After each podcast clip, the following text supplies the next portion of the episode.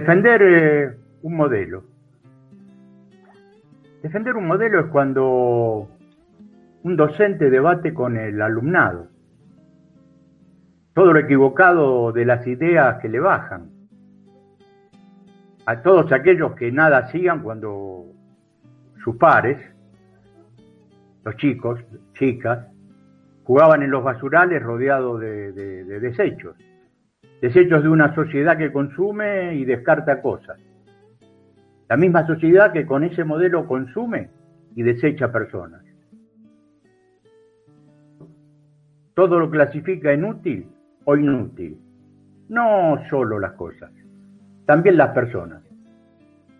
Y es en esto que no quiere el docente que se conviertan sus alumnos. Pues ese modelo era el que los expulsaba de las escuelas.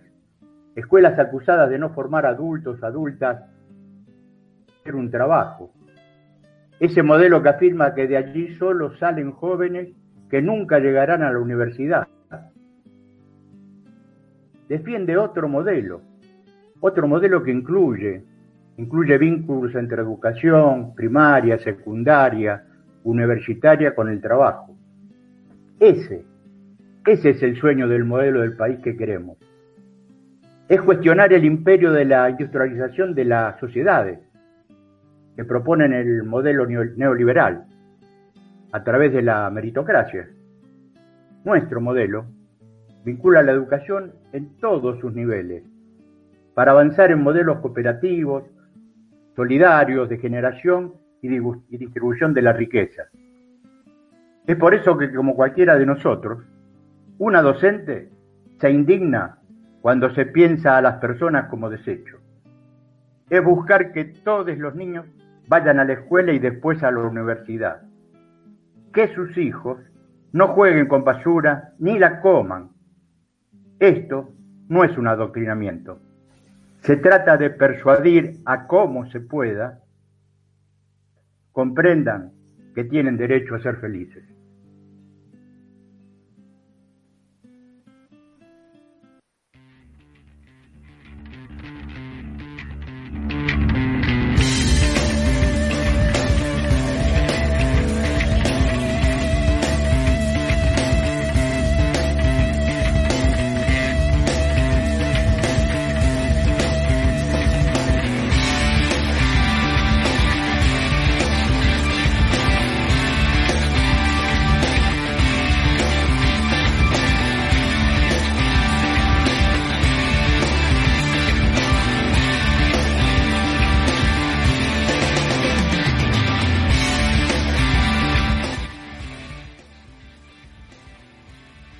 ¿Cómo andan? ¿Cómo les va? Bienvenidos, bienvenidas, bienvenides a una nueva emisión de AFK desde casa, transmitiendo en vivo desde nuestros hogares, por supuesto. Falta muy poquito, muy poquito nada más y ya en las próximas horas se anunciará para, bueno, desde ya para las primarias abiertas, simultáneas y obligatorias, pero también para el reencuentro presencial de AFK en la explanada del auditorio Ramón Fuentes, que nos cobijará, esperemos que con un con un clima distinto al, de estas horas, ¿no? Al del día de hoy. Esperemos, crucemos los dedos. La verdad que pasan cosas en la Argentina, siempre lo decimos, siempre lo comentamos. Hoy con José, hace un ratito nada más, cuando charlábamos en la preproducción, bueno, uno, uno podía decir que está rara la Argentina. Está rara. La verdad, si uno tuviera que definir este momento preelectoral, está raro el clima. No se sabe muy bien qué es lo que va a pasar. Desde ya que las encuestas obviamente tiran fruta para todos lados. Hay alguna que te dice que el oficialismo ganará la provincia de Buenos Aires por 20 puntos, otra que te dice que eh, no, Santil y Manes arrasan. Por lo pronto, eh, lo noté preocupado ayer al, vicejefe de gobierno de la Ciudad Autónoma de Buenos Aires y actual precandidato a diputado de la Nación por la provincia, en una de las eh, listas que lleva juntos. Lo escuché preocupado porque decía, y bueno, el peronismo unido nunca perdió eh, como ya viste, levantando las manitas y diciendo, bueno, perdón, no pude. Eh, también lo convocó a Manes a, trabajar el mismo, el mismo 12 de septiembre a la noche, cuando ya se sepa quién ganará esa interna y quién será el candidato, el que encabece la lista de candidatos y candidatas en el mes de noviembre. Bueno, que se pongan a, a recorrer juntos. Digo, digo que está rara porque viste que, bueno, una, una otra precandidata, en este caso oficialista, habla de, de sexo, habla de garchar y se arma un revuelo como si estuviéramos, viste, no sé, en 1950, en 1960. Eh, que en esas épocas también se, hablaba de, de, garchar y de tantas otras cosas, ¿no? Pero bueno, viste que estaba como todo mucho más, ¿no? Bueno, las formas, los modales, las instituciones, qué sé yo.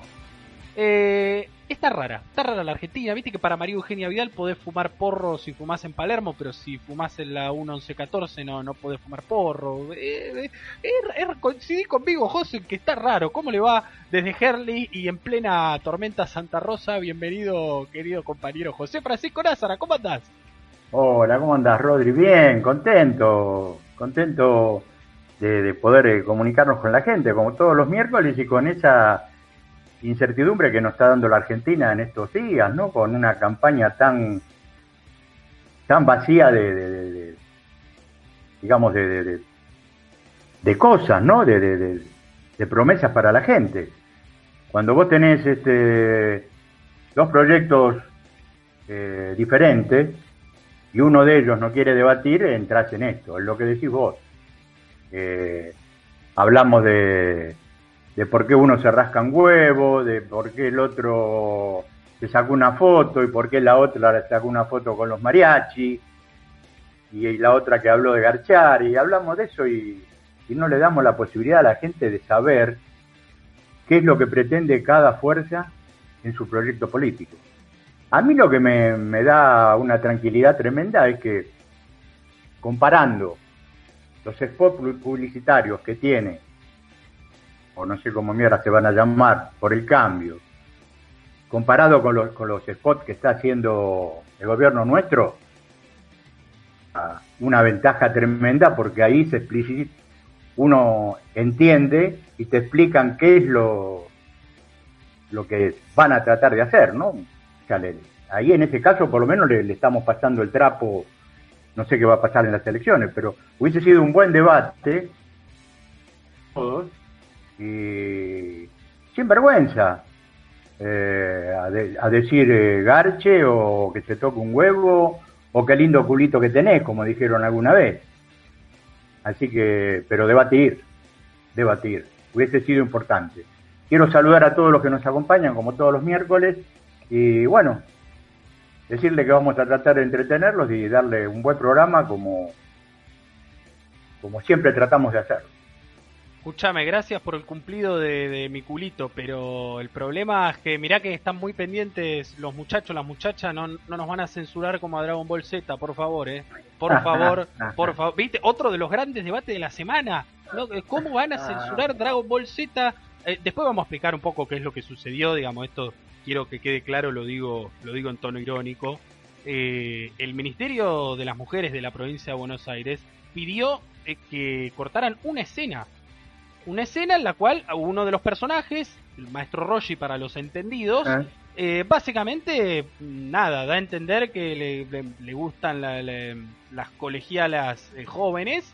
Eh, pedían recortar esa escena que desde ya, digamos, para chicos y chicas que ven eso, y chiques, que ven ese tipo de, series, la verdad que no, no, es un buen mensaje, no está bueno.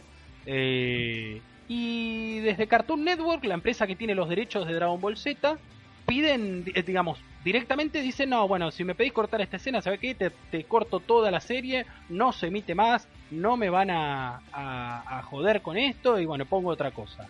Eh, lo cual desde ya también hay que leerlo en clave política, como todo en esta vida y por más que a uno le parezca que Cartoon Network no juega, piense usted señora, piense usted señor, a qué país remite utilidades Cartoon Network y le saldrá probablemente la respuesta de que y es un país al cual los gobiernos populares no le caen muy bien y cada una de las oportunidades para hacerlo tambalear mediáticamente le vienen como anillo al dedo. Entonces, claro, queda como que el gobierno censuró así. El gobierno censuró a Dragon Ball Z, uno de los clásicos de, del anime contemporáneo, digamos, de, ya de muchas décadas, pasan las generaciones y los pibes, eh, mis hermanos más grandes miraban Dragon Ball Z, yo miré Dragon Ball Z, los pibes siguen viendo esa serie, eh, nada, no, no van a poder, no van a poder, quédense tranquilos. Y, fundamentalmente digo, no nos dejemos llevar por el título. Y esto también se lo digo a muchos, José, y, creo que tenemos que hacer hincapié cada vez más, eh, incluso a, digamos, a los adherentes de, nuestro, de nuestros medios, de nuestras ideas, del gobierno. Muchas veces nos dejamos engañar por los títulos de una noticia que vemos en WhatsApp, en Facebook, en Twitter.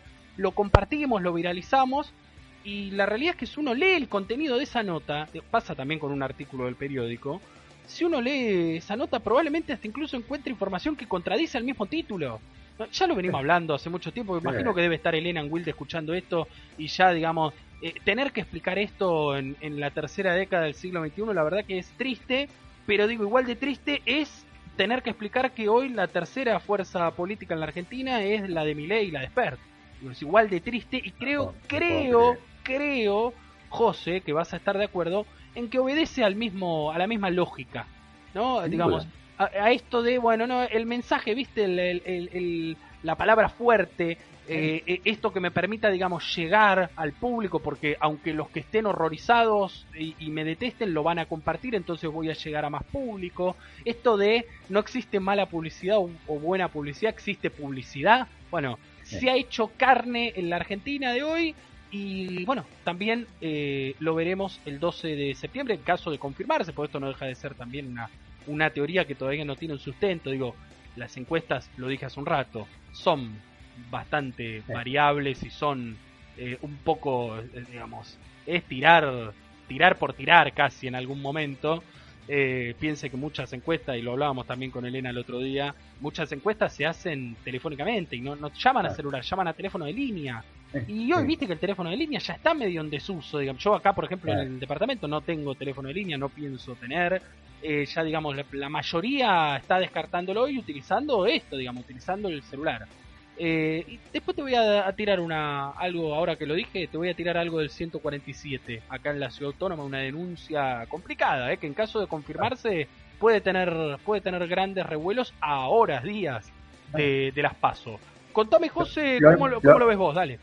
No, lo, importante de todo esto es que yo creo que, eh, si bien no toda la ciudadanía está politizada, yo creo que un gran porcentaje, más allá de, de, a quién le vayan a poner el voto, ¿no? Acá hay las razones por las que se habló esta última semana de Garchar, del Porro y de Dragon Ball, y se debe a, una, a unas razones que te las vamos a ir después desarrollando durante, durante el programa. La inversión creció un 14,4%, la producción industrial creció un 11,7%, la obra pública creció un 68%, la construcción aumentó un 5,5%, el uso de la capacidad instalada un 6,2%, y en exportaciones fue récord, la más alta en ocho años, lo vamos a ir desarrollando en el programa, pero eh, con un árbol no van a tapar al bosque. Totalmente, José. La Argentina está rara, pero sale adelante, podríamos decirlo así. está rara, pero va a paso firme hacia la salida de esto. Hay un estudio muy bueno, si lo quieren leer después del programa, por supuesto.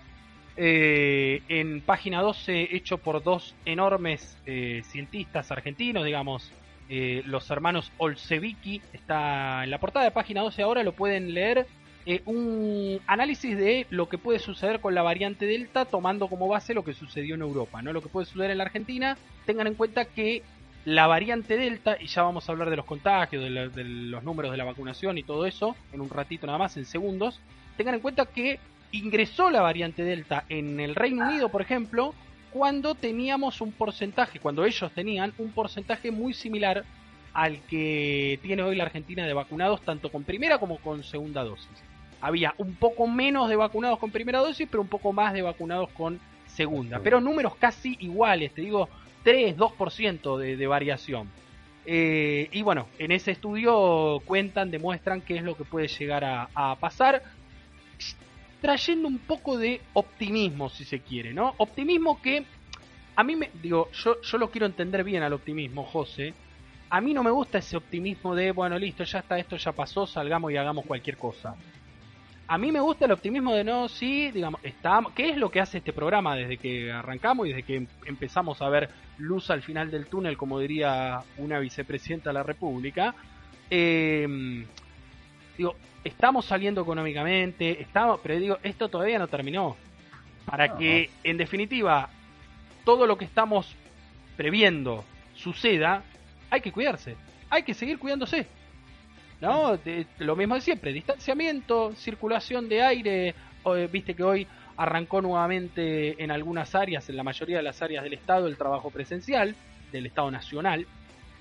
Eh, ahora parece que vuelven a abrir los centros de jubilados para actividades eh, permitidas, digamos, eh, en espacios interiores. Digo, estamos yendo hacia ese camino de la presencialidad, ya te diría plena. Lo hablamos la semana pasada. Ya por momentos uno va por la calle yendo a comprar, digamos, no haciendo nada extraño. Y te das cuenta que ya mucho el tema del barbijo, mucho el tema de, de distanciarse de la gente, de no andar abrazado, encimado.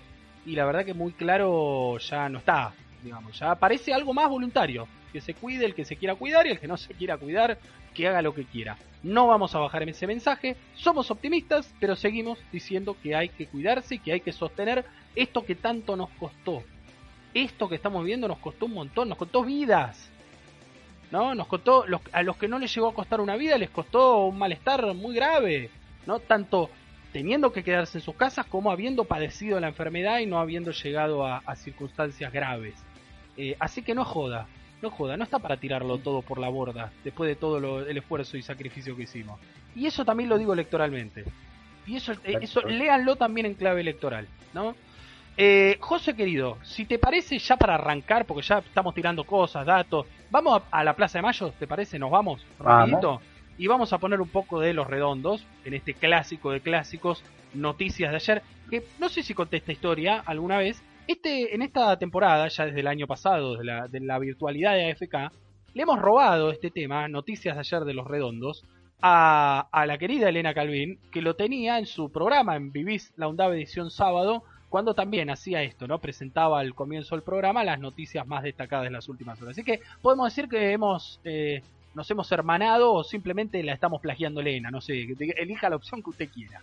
19-18 en la Argentina, querido José, y te voy a decir tal como te adelanté la cifra de vacunados, la más importante, la más eh, esperanzadora. Esperanzadora. Ya hay más de 50 millones de vacunas en suelo argentino. José, ¿quién diría?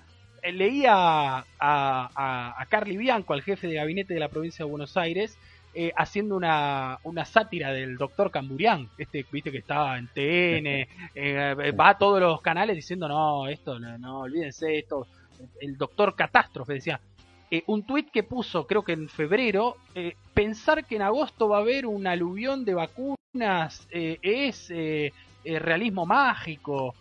bueno, mire, Mire, terminó ayer, agosto, y mire la cantidad de vacunas. Más de 50 millones, José, de vacunas en nuestro suelo. Y escúchate esto: 42 millones 792 mil 677 aplicaciones, tanto de dosis 1 como de dosis 2. El dato que daban, el dato muy importante que daban esta semana y que, que fue todo un hito, es que por primera vez el número de personas con una sola dosis fue superado por el que tienen dos dosis ya. ¿Esto por qué, por qué sucede? Porque ya, digamos, la población de sería de 12 a, digamos, lo que dé, a mayores, eh, ya, digamos, la mayoría ha recibido su primera dosis, los que se han inscrito la han recibido, y ese porcentaje que queda por cubrir es el de 0 a 12, digamos, el de los bebés recién nacidos hasta los 12 años, y por supuesto también, todavía recuerden que se pueden anotar, pero no están entregando turnos para eh, adolescentes, chicos, chiques de 12 eh, a 17 sin comorbilidades. Solamente se están vacunando aquellos que tienen alguna, alguna comorbilidad. Digo, todo eso nos hace, nos hace, lo vuelvo a decir, digamos, esperanzar. Está avanzando esto que tanto nos preocupaba. ¿Te acordás? Hace dos semanas, tres semanas estaban por, quemar, el, por quemar el país porque no, no me dieron la segunda dosis. ¿Y qué va a pasar con la Sputnik? Y bueno, y se están aplicando las Moderna como segunda dosis. Se van a aplicar también ahora muchas Sputnik. Creo que hoy eh, leía más temprano, 150.000 turnos se enviaron solo hoy, 150.000 turnos para dosis 2 de Sputnik en provincia de Buenos Aires. Así que eh, estamos, estamos yendo, José, estamos... Eh, no, no, quiero sonar como, como, no sé, como Manes o como Claudio Morillo Domínguez, que sería casi lo mismo, pero digo, estamos saliendo de verdad, estamos saliendo de verdad, tenemos que ser muy tarados para, para pisar la, piedra y tropezarnos de vuelta. Nada, a cuidarse. ¿Cómo la ves, José, vos? No, sin duda. Eh, mirá, eh, la alegría que uno tiene cuando escucha estas, estos números eh, tiene que ser eso, una alegría inmensa, pero que no te desborde mentalmente. O sea, que uno mantenga siempre la razonabilidad de saber que este bicho está suelto todavía. Y se están sumando nuevas cepas, ¿no? Ahora viste que hay una nueva que se llama Mu. Mu, en Colombia. sí, no sé de dónde es, pero bueno, sí. Eh, y bueno, y lo que, lo que a mí, no, a mí, a todos nos pone muy contentos, es que hoy creo, hoy llegaron dos, dos, dos vuelos de, de Sinopharm, de, China. Uno por la mañana y, otro llega a la tarde. Escúchame. Si eso no te pone contento, bueno, sos de otro planeta o sos de Junto para el Cambio. tal cual, tal cual. Viene, viene por ese lado la cosa. Quería decir también porque, bueno, no, no, no solemos, digo, marcarlo tanto, pero es ya a esta altura insostenible la teoría, porque viste que todavía hay gente, todavía hay gente, incluso más ahora que le llega el momento a los más chicos, todavía hay gente que duda, todavía hay gente que no confía demasiado en las vacunas. La verdad que obvio, obviamente uno ha escuchado todo tipo de eh, personas que les dio un dolor de, me, contaba hace poco un amigo mío, eh, se dio la segunda dosis de AstraZeneca y nada, estuvo con dolores musculares fuertes, graves, no se tuvo que hospitalizar ni nada, pero estuvo, digamos, durante unas horas complicado. Pero la verdad, eh, pasar de eso a, que te va a dar una trombosis y te vas a morir, eh, la verdad que, digo, vacúnense. digo, ya, ah. ya, a esta altura, ese que decía, viste que también había uno que decía, bueno, no, yo voy a esperar a que se vacunen algunos eh, para ver cómo reaccionan y bueno, si veo que está todo bien, me vacuno yo. Bueno, ya está. Ya somos, ¿cuánto dije, José? 42 millones. si, si, no tenés ahí suficiente, hermano, hermana, hermane, ah. eh, ya no sé, digamos, no, no, no sé quién te crees que sos. Eh, ah, vacúnense. Claro, ¿sabes, ¿sabes lo que lo que me preocupa a mí? O sea, cuando un pelotudo habla de no ponerse la vacuna, digamos, de alguna manera, sé que va a llegar a un ámbito muy chiquitito, ¿no? Pero ayer me, estaba, estaba, estaba viendo de personajes importantes en el mundo, grandes músicos, como Eric Clapton, que ahora sacó un tema contra la vacuna, pero resulta que él tiene las dos vacunas. ¿Cómo? Me la no la sabía, no la sabía esa. Sí, Sacó, un tema contra la vacuna, pero él tiene las dos. Llame. Y bueno, José, pero es así, haz lo que yo digo, pero no lo que yo hago. Acá, pongámonos de acuerdo, ¿viste? Organicémonos con la luz apagada. Por el amor de Dios. No, bueno, pero estamos llenos. Por eso digo, por eso digo, ya si querés entonces ampliamos la frontera. El mundo está raro, José. El mundo está... Estas cosas son extrañas. Eh, si estuviera Graso acá, y quiero, quiero decirlo porque tenemos hoy dos ausencias, la de Graso por motivos que ya hemos explicado en programas anteriores, y en este momento está llegando a su hogar el Gurka, por favor, eh, le pedimos que maneje con cuidado porque estaba en la calle, mandó un mensaje de que no, yo, acelero y llego rápido, no, Gurka querido, mira que el horno no está para yo maneja tranquilo, estaba encima usando el celular mientras manejaba, chicos no usen el celular mientras manejan. Eh, nada, ya lo retó la producción y el Burka está en unos minutos disponiéndose a, conectarse al programa porque tenemos que hablar muy importante o uno de los temas de la semana claramente tiene que ver con el conflicto con Chile por la plataforma continental. Hace algunas horas estuvieron en el Senado el ministro de Relaciones Exteriores, el canciller eh, Felipe Solá y Daniel Quilmus, que es el secretario de Malvinas. Eh, vamos a hablar de todo eso en el bloque de Latinoamérica, así que quédense hasta el final pendientes hay mucha información.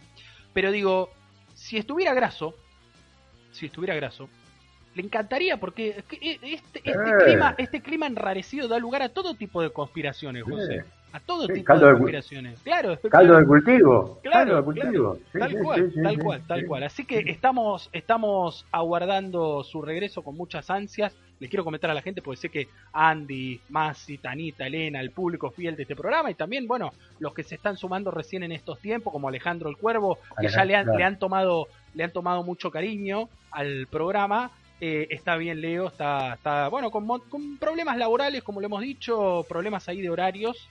Eh, lo hemos explicado en marzo cuando arrancamos, tratando de ver cómo lo puede, cómo lo puede manejar para por lo menos antes de, fin de año hacerse un tiempo y, venir a saludar a todos y todas. Eh, son las 19.26. Dicho esto y ya con la música preparada, con la Plaza de Mayo ya ambientada, vamos a, dar la yo di la cifra de vacunados, ¿no? Para cerrar el tema COVID. Quiero decir que tenemos 194 muertes y 5.328 contagios en las últimas 24 horas. Es, a ver, a comparación de hace tres meses atrás, uno ve estas cifras, o dos meses atrás, uno ve estas cifras y realmente dice, bueno, no, está bien, está bajando. La provincia de Buenos Aires es la decimocuarta semana consecutiva de baja de casos. 88% menos que en el pico más alto de casos. Pero la verdad es que sigue siendo alto. Saber que 5.328 personas, eh, supóngase que no todos, porque no todos tienen los mismos síntomas, no todos tienen, pero que 2.500, 2.600 personas en, distintos lugares de esta patria eh, van a estar teniendo problemas de olfato crónico, van a tener problemas de memoria, pueden llegar a tener complicaciones eh, también del corazón. La verdad que no está bueno. Por más que no te mueras, por más que no te mueras, no está bueno. Y, vos dabas el caso de la variante Delta. Esta semana se detectó, y escuchate esto porque ya digamos, parece de película en serio, parece de conspiración en serio. Detectaron en uno de los principales reservorios de, agua dulce de, Córdoba que había variante Delta en el agua. En el agua. No sabía. Eh, en, en, la, en la ciudad de Córdoba. Eh, entonces, claro, recomendaban a las personas higienizar constantemente las canillas, todo. Una locura. Una locura de verdad, de verdad, de verdad. Entonces, digo, para que no veamos que la tenemos tan fácil, hay que seguir haciendo cosas, hay que seguir escuchando a las autoridades sanitarias de cada jurisdicción, en la nacional desde ya, toda una, una, una autoridad en la materia, dicho sea de paso, pero digo, 194 muertes, no, no, no está, es, lo, tenemos que volver a medir en un avión, es un avión que se cae todos los días. Es un avión. Es un avión. Eh, nada, no, no, no está para bollos el horno, estamos un poco más tranquilos, estamos, a ver, estamos pudiendo hacer esto que vamos a hacer nosotros, por supuesto con protocolo, no, no, no nos van a ver abrazándonos, besuqueándonos, estamos con posibilidad de hacer alguna reunión social al aire libre con distanciamiento, eh, ver con, verse con, seres queridos que hace mucho uno no ve, eso digamos está bien. Ahora, lo que no está bien es, es hacer hacerlo todo mal, ¿no? Eh, eh, por más que parezca una, novedad, pero digo, vos podés hacerlo bien. Podés juntarte, charlar con el barbico puesto, con la distancia, sin, sin tanto toqueteo, eh, que a mí además se darán cuenta que en lo personal mucho no me gusta, pero no importa, eso no, no, no, no tiene que ver, no, no es una regla general, entiendo que hay mucha gente que sí, que le encanta que lo, toquen, que lo, lo, chupen, que lo, nada de esas cosas, pero, pero nada, sigamos, sigamos eh, por buen camino. Que, que, que los. El que fue inconsciente antes, el que es inconsciente ahora, mejor dicho, la verdad que fue inconsciente toda la pandemia. Que no ganen adeptos. No nos vayamos convirtiendo los que éramos conscientes y responsables a inconscientes e irresponsables. Simplemente eso. Si seguimos por ese lado, yo creo que, que nada, vamos a seguir en esta curva de descenso. Em, dicho esto, José, ya cerrado definitivamente el tema COVID, vamos a hablar de las pasos que marihuana sí, que Garchar sí, que Dragon Ball Z sí. Eh, otro de los episodios, hubo dos episodios en las últimas horas, muy, muy, muy hilarantes los dos, muy hilarantes los dos. Por supuesto es política y es todo muy serio, pero digo, son hilarantes. Primero tiene que ver con el expresidente de la República. Vio que siempre Mauricio eh, va donde va, se manda una cagada. Estuvo en Santa Fe.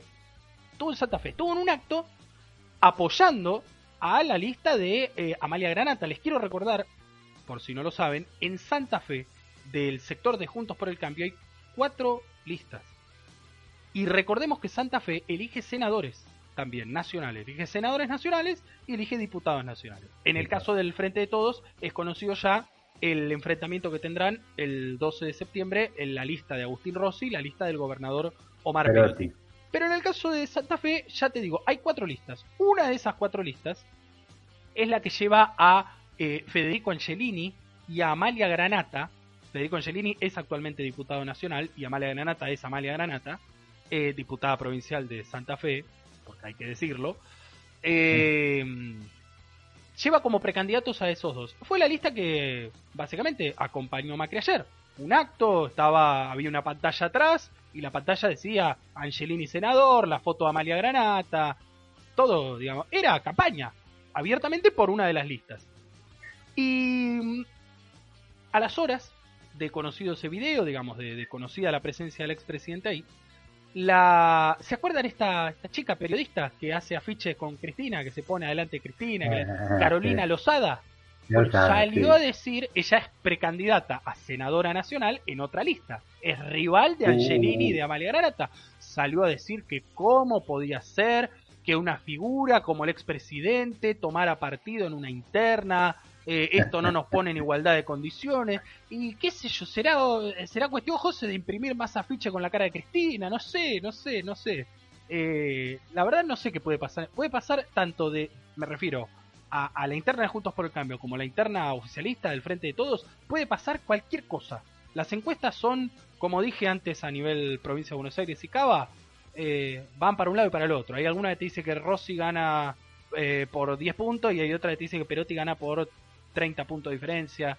Eh, en, en, el caso de Juntos, al ser cuatro listas, las diferencias no, la, la diferencia no va a ser tan amplia seguramente el que gane va a ganar por un margen muy pequeño. Muy pequeño. Entonces eso es lo que ofusca de alguna manera, porque estamos a 10 días, eso es lo que ofusca a Carolina Lozada que dice, claro, yo me vengo rompiendo el lomo, poniendo los afiches de Cristina y de que estamos adelante de Cristina y que Cristina quede atrás, y viene este mamerto y hace campaña por otra lista.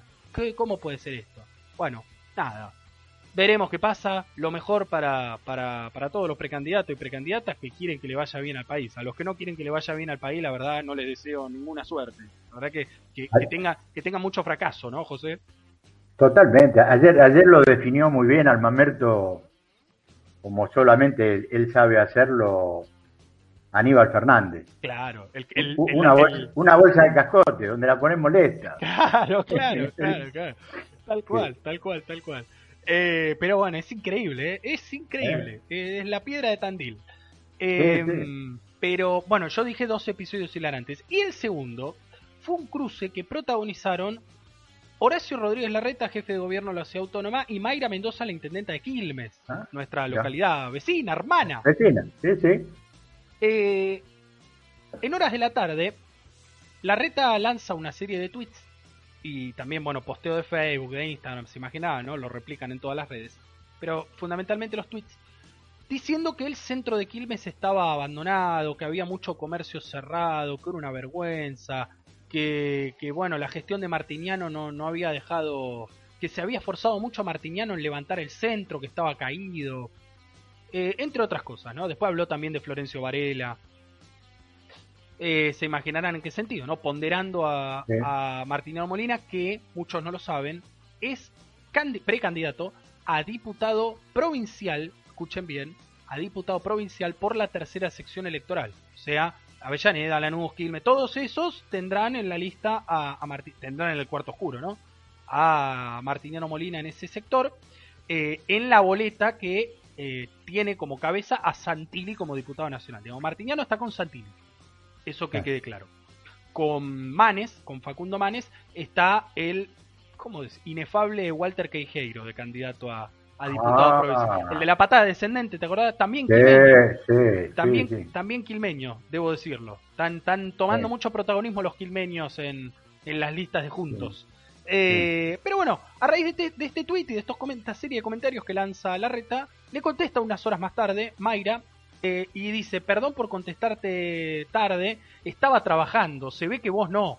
Porque claro, a las 4 de la tarde ponerse a hacer un, un tweet sobre Quilmes, siendo el jefe de gobierno de la ciudad autónoma, la verdad no, no denota mucha gestión. Mucha, no, no, no. Eh, y bueno, Mayra le contesta tarde, tipo 7, 8, y le dice, bueno, esto, eh, y le, dice, le recuerda, ¿no? Porque, a ver, lo sabemos, a mí me da mucha pena que un, un quilmeño, una quilmeña no, no recuerde con, tan fresca la memoria que debe tener lo que fue la gestión de Martínez Molina. Claro, Martínez Molina, eh, habrá puesto alumbrado, habrá faltado las calles del centro, pero a los pequeños comerciantes no los ayudó, ¿eh? a, las pymes no las ayudó.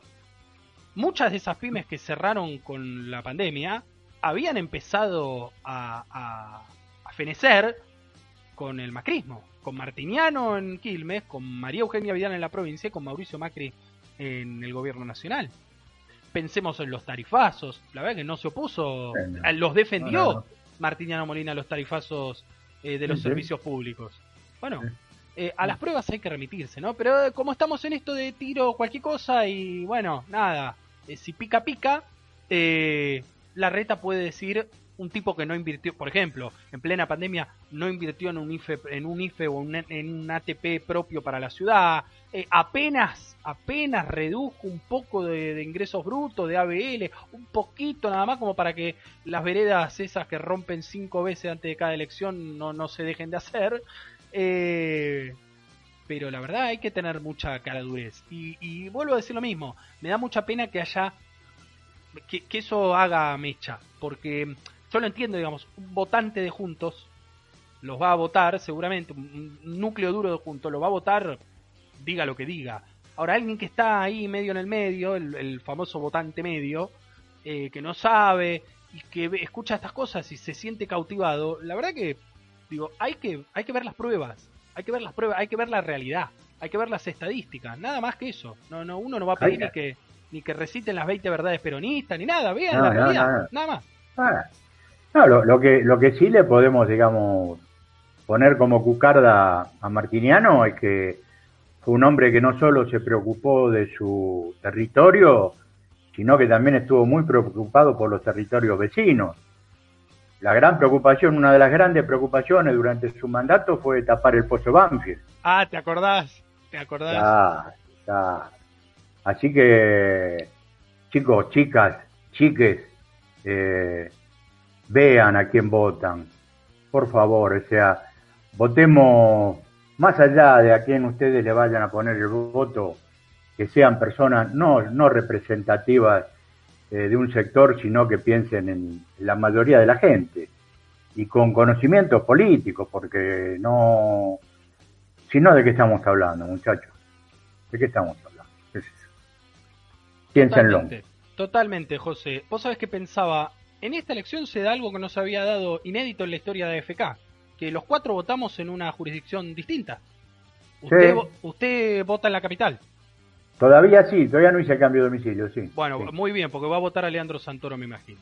Sí, señor. Eh, yo voto en Avellaneda, Graso vota en Quilmes, o sea, va a poder votar a, a Martiñano Molina si así lo quiere, y o a Queijeiro, al que, le, al que le guste más. Y el Burka vota ya en Marchiquita, hizo el cambio de domicilio. Así que tenemos tenemos, José, representación en ya, te diría, bueno, una porción importante, digamos. Tenemos la capital cubierta, tenemos una parte importante del conurbano también ahí abarcada. Nos falta, nos falta, digamos, alguien en zona oeste y en zona norte del conurbano, ¿no? Alguien ahí por, por Vicente López o, bueno, más arriba Tigre puede ser. Eh, o bueno, zona oeste podemos ir a, a Ituzaingó, a Moreno, eh, hay que hay que hay que seguir sumando gente no bueno después le voy a le, voy a preguntar a producción dónde votan ellos. Eh, José querido 19.39 seguimos esperando al Gurka que llegue. Eh, la verdad mucho más para decir de las PASO 2021 no hay usted se habrá dado cuenta y José lo explicó tan bien hace minutos nada más. A falta de propuestas bueno lo que se hace viral lo que se hace a falta de propuestas y debate real eh, lo que se hace viral tiene que ver con esto, ¿no? Con, bueno, alguna declaración polémica de algún candidato o candidata que se viraliza en las redes sociales. No, no hay, no hay proyectos serios. Y la verdad que los que proponen, ¿te acordás que la semana pasada hablábamos de las propuestas de María Eugenia Vidal? Eh, los que proponen supuestamente cuestiones eh, concretas, la verdad que no saben distinguir muy bien lo que es un legislador de un ministro, un presidente. No, no, digo, un legislador, sea senador o diputado, nacional, provincial, legisla. ¿No? Tiene que redactar leyes, votar leyes. No gestiona. ¿No? Hay, Viste que hay algunos que se presentan como, no, con nosotros se va a terminar la inflación. Eh, si nos votan a nosotros, eh, Moreno, Moreno claramente hace campaña con, eh, si votan a Moreno bajan los precios, que baje la carne, que quiero asado y la verdad que no está en sus... Eh, ya estuvo, la verdad, y hay que reconocérselo que lo hizo muy bien cuando estuvo a su cargo, pero la verdad Guillote está ya está fuera de su alcance, me parece, ese cargo. Me parece, me parece que sí. Me parece que sí. Pero, pero bueno, nada, viene, viene, para que vean nosotros que también atendemos a todos. ¿eh? Se mandan una macana, nosotros atendemos. Pero vos, vos, fijate, que los que los que no, no dan propuestas, ¿no? que lo que se, tendrían que ser los, políticos, los que se niegan a debatir, eh, pese al, digamos, al debate que le planteó el gobierno este, de, Alberto, o los candidatos, y tienen los que, te, los que están tirando abajo la imagen de, todo este gobierno, son los medios de comunicación. O sea, vos sabés que están tratando de, reducir a la nada todo, todo, todo lo, todos los activos del frente de todos. O sea, eh, para ellos, este, el frente de todos nunca impidió el colapso sanitario, no, saben que vacunaron el 60% de la población, eh, por encima del promedio mundial. Tampoco saben que se renegoció una deuda privada de 65 mil millones de dólares. Eh, incluso eh, negociando una deuda privada, después destinando recursos a sectores vulnerables, congelando, como por ejemplo se congelaron tarifas, alquileres, bajaron el impuesto a ganancia a todos aquellos que estaban pagándolo, 150 mil. Un impuesto a la riqueza, que se, impuso y se pagó, que se recaudaron creo que arriba de 200 millones de pesos, 200 y pico de millones de, pesos, que sirvieron para, para, para traer alivio a un montón de sectores. O sea, lo, lo, lo invisibiliza para ponerle a la gente como que este gobierno no ha hecho una mierda. Y realmente este gobierno a pesar de todo eso, dentro de sus posibilidades hizo mucho, mucho. ¿Con algunos defectos? Sí, pero con muchas virtudes. Totalmente, José, totalmente. Y yo creo que en el fondo mucha gente lo sabe. Volvemos a lo mismo. Ya saliendo de lo que es el núcleo duro del votante, el militante del Frente de Todos, eh, del Frente Renovador, de lo que quieran. Eh, la verdad que en el fondo cuando uno tiene que ver lo que tiene, lo que vivió en los años previos, ¿no? Al 10 de diciembre del 2019, y los que supuestamente son la nueva cara, que dicen que nunca gobernaron la Argentina, caso Milei, caso ah. Eh, caso, bueno, Randazo también, que aparece queriendo ahí colarse. Eh, uno los ve y si honestamente y sinceramente se sienta a escuchar los dos segundos y, ve quiénes son, ve qué piensan realmente, digo, más allá de sus declaraciones en estas dos semanas, sus declaraciones, y en esto estaba muy bueno, ¿te acordás la, la salita azul y blanca que hacíamos en este mismo programa? Usted nos enseñaba, querido José, el, prontuario de cada uno y de cada una. Eh, eso lo hicimos con los presidenciables, siempre con los presidenciables, nunca nos metimos con eh, listas legislativas, podríamos podríamos pensarlo, podríamos pensarlo si quiere y evaluando los resultados del 12 de septiembre, podríamos pensarlo para, para, las generales del 14 de noviembre. Tendríamos ahí dos, meses, unos ocho programitas para, bueno, hablar de alguno y alguna que, destaque. Sí, cómo no. Eh, Estaría bueno porque se reducen los candidatos y se da más posibilidades. Claro, tal cual, tal cual, tal cual, querido José. Bien, eh, dicho esto, vamos, y siendo las 19.44, vamos a hablar de muchísimos temas que tienen que ver con eh, asuntos que ocurrieron en esta semana, convulsionada, por ejemplo, y ya arranco, arranco fuerte, eh, arranco fuerte. Se prorrogó dos meses, se prorrogó dos meses la prohibición de la exportación de carne vacuna en la Argentina. Recuerden que está prohibida desde hace tres meses, 90 días se prorrogó dos meses más, serán 150 en total y veremos si a fines de octubre ocurre una nueva, una nueva prórroga. Eh, y la mesa de enlace, como de costumbre, amenaza con un paro. Amenazar con un paro a 10 días de las elecciones, 9 días de las elecciones, eh, es un arma de doble filo. Y ténganlo muy presente esto es un arma de doble filo. Porque está bien, si pueden querer complicar al gobierno nacional, Por eso digo, este es un debate que se está dando en estos momentos en la mesa de enlace. ¿eh? Las, cuatro, las cuatro centrales agropecuarias más importantes están debatiendo justamente esto. Nosotros vamos al paro, listo, perfecto. Ponele que hacemos como hicimos el año pasado, cuando fue lo de ponerle lo de Vicentín, que ahí eh, cortábamos con los tractores, los pueblos. ¿A quién beneficia? ¿O a quién molesta más que a quién beneficia? ¿Molesta realmente al gobierno? Es igual la prórroga, digamos, ya está firmada, ya está, está cerrado, no se va a modificar. Eh, y es otra forma de también darle al gobierno nacional, si se quiere, un, un enemigo, entre muy entre comillas, un adversario, en esto de que es, bueno, no, ellos, no, ellos son los que no quieren que la carne baje. El enemigo son los que están en contra del pueblo, de que el pueblo coma asado, coma carne, son ellos. Bueno, eso está debatiendo la mesa de enlace en estos momentos. Me parece, no sé si catalogarla de astuta, la jugada o no. Para mí me parece, digo, más allá de, de, de la política que hay, a mí me parece que técnicamente la medida es necesaria, todavía no está ordenado. Y, digo, lo podemos ver, más allá de que existen cortes a precios populares en los supermercados, que volvemos a decir lo que decíamos antes. Uno los consigue, eh, los buenos cortes, en supermercados eh, de la capital federal o de las zonas más urbanas. Eh, no, no, no lo conseguís en el almacén de barrio.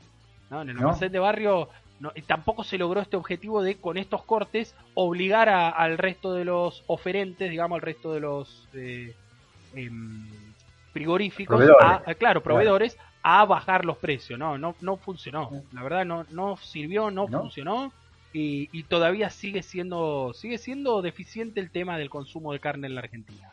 Eh, ojalá que ahora, de acá a fin de año, la recuperación económica que ya, digamos, José le ha puesto datos, le ha puesto cifras, cada semana le ponemos datos reales, sin inventar, sin, sin hablar de crecimiento invisible como nos hablaban en alguna época en la Argentina, crecimiento concreto, real, puesto de trabajo, pymes, eh, exportaciones, miren, lo dijo José, récord en 8 años, estamos hablando del año 2013, desde 2013 no se exportaba lo que se exportó este mes.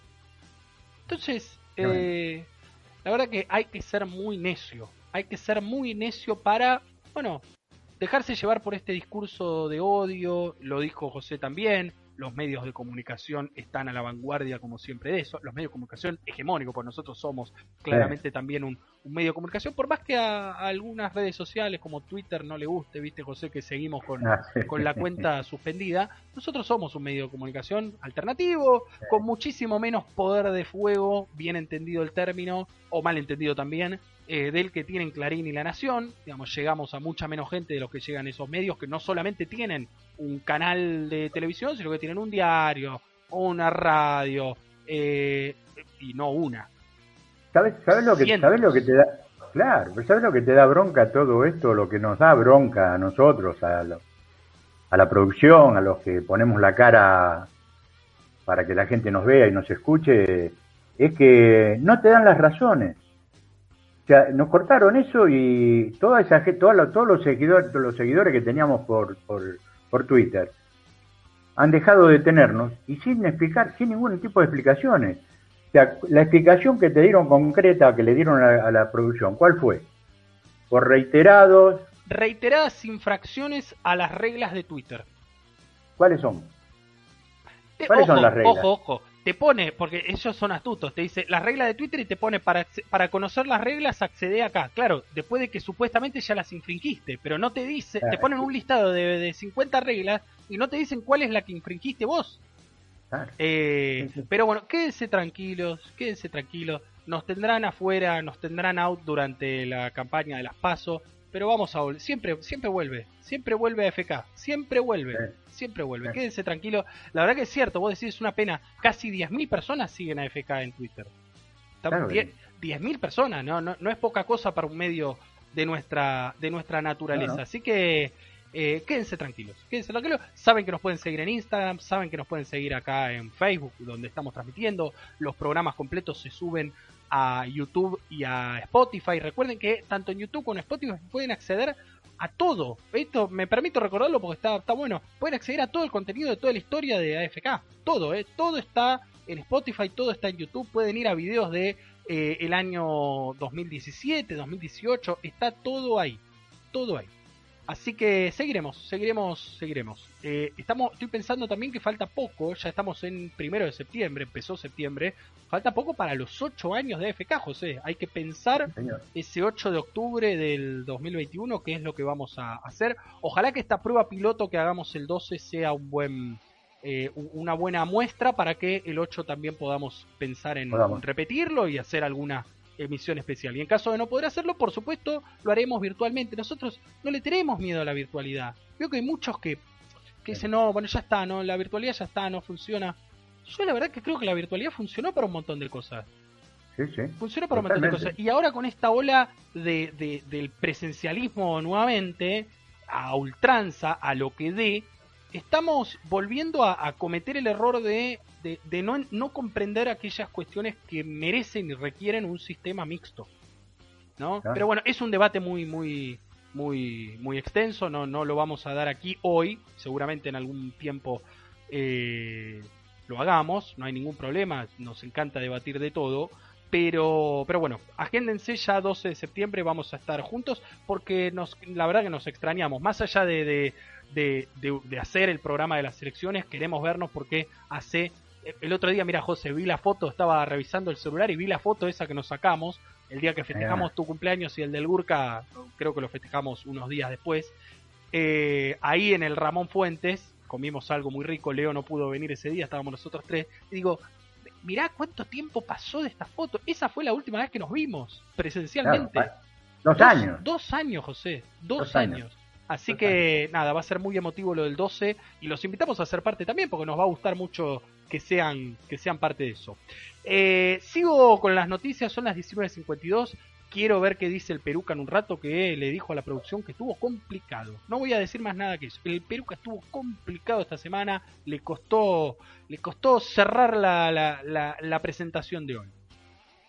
Línea 147. Los porteños y porteñas la deben conocer muy bien eh, porque es cierto, para muchas cosas es muy efectiva. Ahora, eh, parece que también es efectiva para usar ilegítimamente los datos de los ciudadanos y ciudadanas porteños con fines electorales. Y también, y también, dos trabajadoras de esa línea denunciaron que las están obligando, el gobierno de la ciudad, Horacio Rodríguez Larreta, las está obligando a hacer campaña por María Eugenia Vidal en, en ciudad y por Diego Santilli en la provincia. ¿Viste? Me salió el fallido, porque claro, María Eugenia Vidal era orgullosamente bonaerense hasta hace dos minutos. Eh, y Santilli era, era más porteño que, que, la, pizzería de calle Corriente. Eh, pero bueno, no importa, viste que está, este, volvemos, al, volvemos al principio del programa. Está rara la Argentina, José. Está, muy rara. ¿Cómo lo ves vos y, qué te merece esta denuncia? No, eh, el tema de, de lo que están haciendo con los datos realmente me, pone muy mal porque veo que ahora se suma otra denuncia a la que ya teníamos eh, de la campaña anterior cuando usaron los datos. Tal cual. Y, y usted, usted le pregunto a los, a los que nos siguen, a los, a los que nos escuchan, a los que nos están viendo, ¿vieron si hubo alguna pena, hubo algún juicio ¿Hubo algún llamado de atención? No, pasó absolutamente nada. Y sigue ahora, no va a pasar nada, lamentablemente. Esto, por eso es fundamental para estas eh, elecciones legislativas, sumar, sumar gente con nuestro proyecto, sumar gente que, que crea realmente en, en la separación de, las cosas, que la, política no tiene nada que ver con la justicia, que como, tiene que ser. Porque desgraciadamente todavía hay mucha metástasis en, en la justicia, no digo toda, pero hay mucha metástasis contaminándola. Y eso hace que no, no, no pase absolutamente nada. No pasa, y, y nosotros eh, relatamos, somos relatores de cosas que van sucediendo y no tienen, no tienen solución, pena ni castigo. Totalmente, José. Para mí es completamente acertado lo que vos decís y viene por ese lado. Los tipos vieron las tipas, los tipos, vieron que no tuvieron ninguna pena después de falsificar ah. identidades de sus aportantes. ¿no? recuerden, eran datos de la ANSES, eran datos de la ANSES que se utilizaron para eh, hacer ver que había determinados aportantes eh, en la campaña de María, no de María Eugenia Vidal en 2015, sino de Graciela Ocaña y de Esteban Bullrich en 2017, la, la campaña, digamos, que le ganó a Unidad Ciudadana, que le ganó a Cristina Kirchner. Em, y que en definitiva, no hay que olvidar nunca eso, que en definitiva esa misma campaña fue la que posibilitó el acuerdo entre Alberto Fernández y Cristina Kirchner y que estemos viviendo lo que estamos viviendo. Porque la verdad, yo no sé qué hubiera pasado si Cristina hubiera ganado eh, esa elección en el 2017. No sé qué hubiera pasado. Pero bueno, como no estamos, ya bastante complejo estamos con la realidad como es, no, no, no busquemos eh, teorías paralelas ni, ni nada de esas cosas, ni, ni universos paralelos. Em, dicho esto, dicho esto, está muy interesante, está, me gusta mucho cómo está saliendo el programa hoy, José. La verdad no, no, bueno. Eh, si querés lo dejamos fuera al Gurka, lo dejamos fuera Graso, eh, nos quedamos nosotros. Hay muchos muchos comentarios también, eh, que en un rato, en un ratito nada más, por eso me estoy apurando, los quiero leer. Em, el presidente de la República anunció reconocimiento público y también económico a científicos que han trabajado en el marco de la pandemia para, a ver, desde hacer los tests serológicos en el Malbrán, aquellos que han trabajado en la ADMAT con la certificación de las vacunas, todo el personal científico del Estado Nacional ha sido reconocido y tendrá, tendrá también un, estímulo económico por, por su accionar en esta época tan, tan compleja de la Argentina. Y bueno, me, me, gustó esta expresión que utilizó, digamos, en el medio de tanta oscuridad, la verdad que los científicos tan, tan denostados. ¿Te acuerdas que en un momento en la Argentina, José, los científicos se los mandaba a lavar los platos? ¿Vos lo, los platos. lo viviste, lo viviste muy bien, digamos, con conciencia plena. Eh, eh, fueron la luz en el medio de tanta oscuridad, fueron el faro en el medio de tanta oscuridad. Y, y la verdad que ver que, que hay fuerzas políticas, recordemos que la compañera de fórmula de Ricardo López Murphy, en una de las listas de precandidatos a diputados de Juntos por el Cambio en la ciudad autónoma es Sandra Pita, es supuestamente reconocida científica argentina. Eh, yo la verdad no, no, no, entiendo cómo ese discurso de no, bueno, sí, pero nos tienen precarizados. La verdad no lo entiendo. No, lo entiendo. no debe haber gobierno, sumemos el de, el de Cristina Kirchner, por supuesto, ¿no? A, a, esta etapa del frente de todos. No debe haber gobierno que invirtió más en ciencia de la democracia que este. No. Entonces, es muy difícil pegarle por a lo que voy, es, muy difícil pegarle por ahí. El otro día me gustó Guzmán. Viste que Guzmán cada vez que va, el ministro de Economía de la Nación, cada vez que va a una provincia, eso me encanta, eh, debo, debo decir, yo, a mí me gusta Guzmán, lo saben. Eh, pero digo, esto me, me parece que es un plus para su carrera política. Él va a una universidad nacional a dar una, una especie de conferencia, una suerte de charla para estudiantes. ¿no? Va a San Juan, y visita la Universidad de, Cuyo. Eh, a Mendoza hace lo mismo, a la Patagonia hace lo mismo. Eh, y dio una charla en Mendoza, la que decía, yo no entiendo, o sea, y yo creo que lo dijo sinceramente, no entiendo cómo eligen meterse en este tema del endeudamiento en dólares, porque claramente no, no, hay forma de que salgan bien parados ellos mismos si se meten ahí. Eh, o sea, solamente mintiendo descaradamente y con un periodista que no repregunte pueden, puede pasar lo que pasó con María Eugenia Vidal hace, alguna, hace algunos días. Pero, pero bueno, eh, digo, opino lo mismo de Sandra Pita y la ciencia. Yo no sé cómo eligen meterse ahí y cómo, cómo creen que van a que van a convencer a alguien por ese lado, habiendo tantas cosas para, para criticar. Digo, y, lo digo francamente, hay cosas para criticar, ¿no? No vivimos en una, en una Argentina, en un país perfecto, pero justo digo, ir a pegar pero bueno, mejor que no aviva los giles, ¿no, José? No sé qué estoy haciendo. No, no, no. mejor que, sigan así.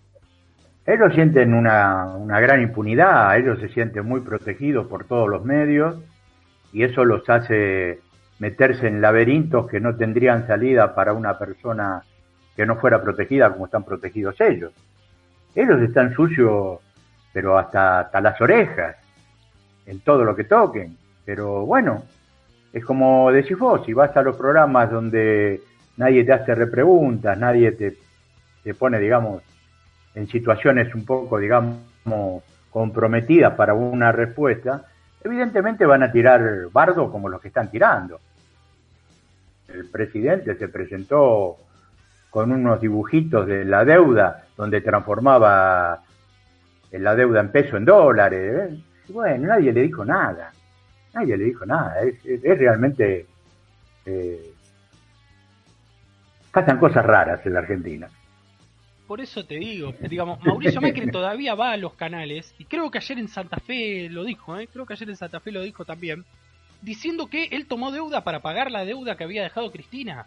Y nadie le dice, nadie, nadie le dice, no, ya está Mauricio, deja este tema, habla de otra cosa ya está, no, esto es, falso, estás mintiendo. Y ya la, mayoría de la gente sabe que estás mintiendo. Eh, pero bueno, no importa, ya lo dije. No avivemos giles, José, sigamos con la nuestra. No, no. Eh, es fabuloso, y quiero decirlo, es fabuloso lo que está haciendo el Frente de Todos de la Ciudad Autónoma con estas charlas que está dando Santoro en parques, en plazas públicas.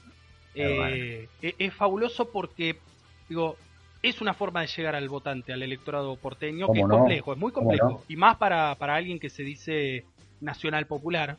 Eh, vos fijate, bueno, si uno escucha las charlas, trata de hablar de, peronismo, trata de... de, es radical Santoro, ¿no? Lo sabemos, es al sí, sí, eh, pero, pero es, siempre me río y lo recordamos con Elena. Hay un libro de Pedro Saborido eh, Historias del Conurbano se llama, que después sacó hace poco otro, como una remake, digamos, de ese libro eh, para las fiestas del año pasado, eh, en el que dice, ¿no? Que bueno, ¿no? El, candidato tiene que ser, da como un manual, irónicamente hablando, digo, él tiene que ser, tiene que ser peronista, digamos, pero no parecerlo. Tiene que hablar como no peronista, tiene que... Y la verdad que es triste, es, un, es una ironía, como lo digo, pero es cierto, es cierto, es, muy difícil eh, penetrar en ese electorado eh, hablando de revolución popular, eh, nada, digamos, de, justicia social, independencia económica, soberanía política. te vuelvo a decir, las 20 verdades peronistas ahí en, en Cava están complicadas. Y, mm, y son alentadores los datos de las encuestas, son alentadores, son alentadores, quiero eh, quedarme solamente ahí, yo mucho en las encuestas no confío, lo vuelvo a decir, pero si uno ve que las que apuntan por un cierto lado dicen una cosa y las que apuntan para el lado totalmente distinto dicen otra, o sea, dicen casi lo mismo, significa que, bueno, algo de asidero puede tener. Así que vos fíjate que es un poco, un poco la, la repetición de lo que hizo Axel para cuando fueron las campañas de él, ¿no? Recorrió, recorrió toda la provincia. Y yo digo, para las personas que, que están ávidas por conocer eh, proyectos, proposiciones, este, todo lo que quiera presentar un candidato, y no se la da porque una de las partes no quiere sentarse a debatir a través de, del canal que sea, del canal 13, del canal 7, de donde quiera, no lo quieren hacer. Eh, y están ávidas de conocer esa propuesta. Es muy importante escucharla. aunque no seas peronista, que, y, a, lo mejor aunque no lo votes al tipo, pero sí es importante saberlo, porque quizás ahí muchas de las personas que se sienten alrededor de la plaza a escucharlo hablar, eh, le va a pasar lo que le pasó al chico este discutiendo con, con la profesora. Tal cual. Tenía razón, yo me enteré de cosas que no sabía. Así que me parece muy bien el laburo que está haciendo y, no va a ser eh, no va a ser mala el resultado no va a ser malo. Bien rápidamente así ya le damos paso al Peruca. El Ministerio de las Mujeres Géneros y Diversidad de la Nación lanzó el proyecto Mirar. ¿en qué consiste?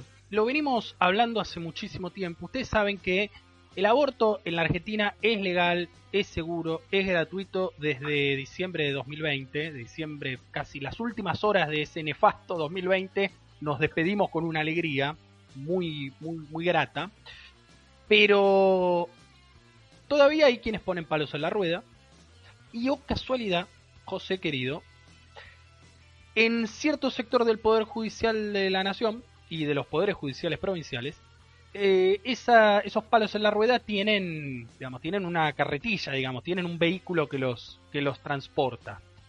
Eh, este proyecto consiste justamente en evaluar distrito por distrito, jurisdicción por jurisdicción, provincia por provincia, cómo se está implementando eh, la, la, IVE, la interrupción voluntaria del embarazo, y, de qué manera el Estado Nacional puede, ya sea presentándose como, como querellante en una causa para, para destrabar el, el conflicto legal, o eh, asistiendo con, por ejemplo, más, eh, más eh, suministro de misoprostol, estas pastillas, porque viste que todavía se sigue, mira, es increíble, José, todavía entre los argumentos en contra, ya después de 8, 9 meses de, sancionado el aborto legal, seguro y gratuito, hay algunas personas que piensan que los abortos van y se hacen y, va un médico y mete la mano en el, útero de la mujer y arranca una...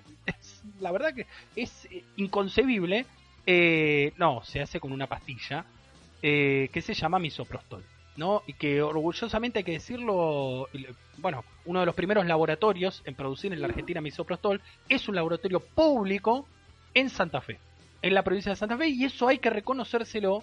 No es que esté haciendo campaña por el, por el socialismo santafesino, pero hay que reconocérselo a la, a la gestión del, bueno, fallecido hace algunos meses, eh, Miguel Lichis, ¿no? el predecesor de Omar Perotti en el gobierno santafesino.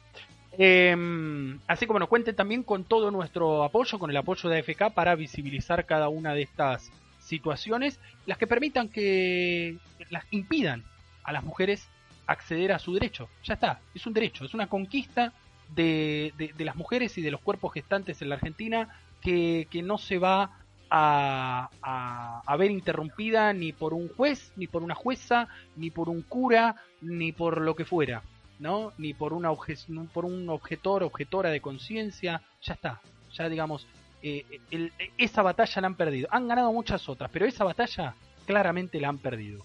Y, y me parece muy bien que el ministerio ahora se focalice en los distritos más problemáticos.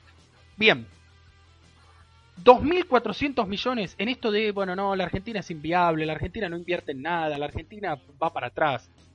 2.400 millones de pesos para reactivar la industria audiovisual. Se llama el programa Renacer Audiovisual, lo desarrolla el Ministerio de Cultura de la Nación. Le mandamos un gran abrazo a, a Tristán Bauer, el ministro, que bueno, el fin de semana vivió un momento muy complejo por la, desaparición de su sobrino, que por suerte a las horas eh, fue encontrado con vida, apareció normalmente. Lo, lo, decimos aquí para que aquellos que todavía tengan la foto del chico en, sus perfiles de las redes sociales la bajen porque es lo que se lo que se recomienda en los casos de menores, ¿no?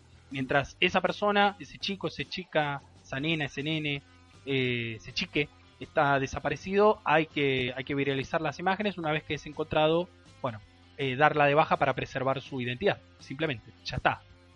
Eh, pero bueno, volviendo a esto, eh, increíble que la Argentina invierta esta cantidad de dinero, es casi, te digo, una cifra histórica para la industria audiovisual nacional. ¿no? Venimos de un éxito rotundo, de una producción eh, que tuvo, por supuesto, a Netflix, que tuvo a Estados Unidos, digamos, tuvo eh, empresas extranjeras siendo parte del, proceso, pero con, actuaciones 100% de, de argentinos que la rompió. Todavía hoy es una de las series más miradas en el streaming, más reproducidas en el streaming, eh, que es El Reino, ¿no? Esta serie que generó tanto tanta bronca de los evangelistas, ¿no? Y, pienso yo, bueno, no sé, José, no te quiero spoilear, ¿Vos viste la serie? No, no, no. la vi. Bueno, la tenés que mirar. Ya está. Ya para el 12 de septiembre tenés que haber visto. si necesitas, si no tenés Netflix, si necesitas Netflix, yo te presto mi cuenta, ningún problema. Pero la tenés que mirar. Porque el tema, y esto es lo que denuncia Claudia Piñeiro también, la escritora, eh, junto con Marcelo Piñeiro, no es hermano, no es pariente ni nada, se, escribe diferente su apellido. Eh, son los dos escritores, guionistas de esta serie. Eh, se centra mucho la crítica en lo que es la iglesia evangélica, pero si uno ve la serie, ve en definitiva cómo se desarrolla la trama del poder, eh, digamos, vemos la influencia de los Estados Unidos, vemos las influencias de los, grandes empresarios. Eh, digo, es, muy sencillo quedarse solamente con los evangelistas o con la iglesia evangélica.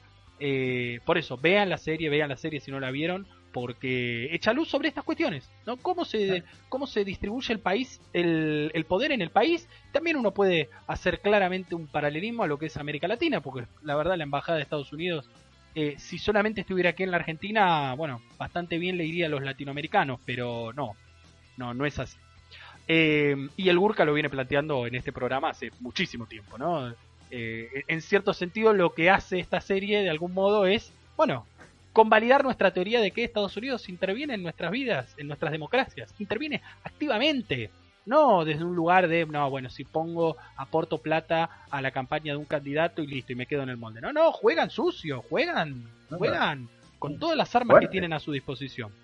Em, deuda en moneda extranjera de la provincia de Buenos Aires, José querido, después de 20 postergaciones, porque los acreedores, los bonistas pedían cifras irrisorias y planes de pago irrisorios, 20 postergaciones más tarde y con la ayuda, esto hay que decirlo, con la ayuda del Ministerio de Economía de la Nación, digamos, ahí Guzmán y su equipo le, prestaron una mano muy grande a Kisilov a, Pablo López, al ministro de Hacienda de la provincia, eh, para destrabar este conflicto que se empezó a, negociar, y esto eh, te vas a acordar muy bien, en el mismo momento que Guzmán empezó a negociar con BlackRock, ¿te acordás? Con Larry Fink, con los bonistas privados. Bueno, en ese mismo momento la provincia había iniciado la, renegociación de su deuda. Bueno, tuvo que postergar 20 veces hasta llegar a un acuerdo. Finalmente lo logró y los bonaerenses, José querido, como vos, como yo, nos hemos ahorrado para los próximos años 4.600 millones de dólares.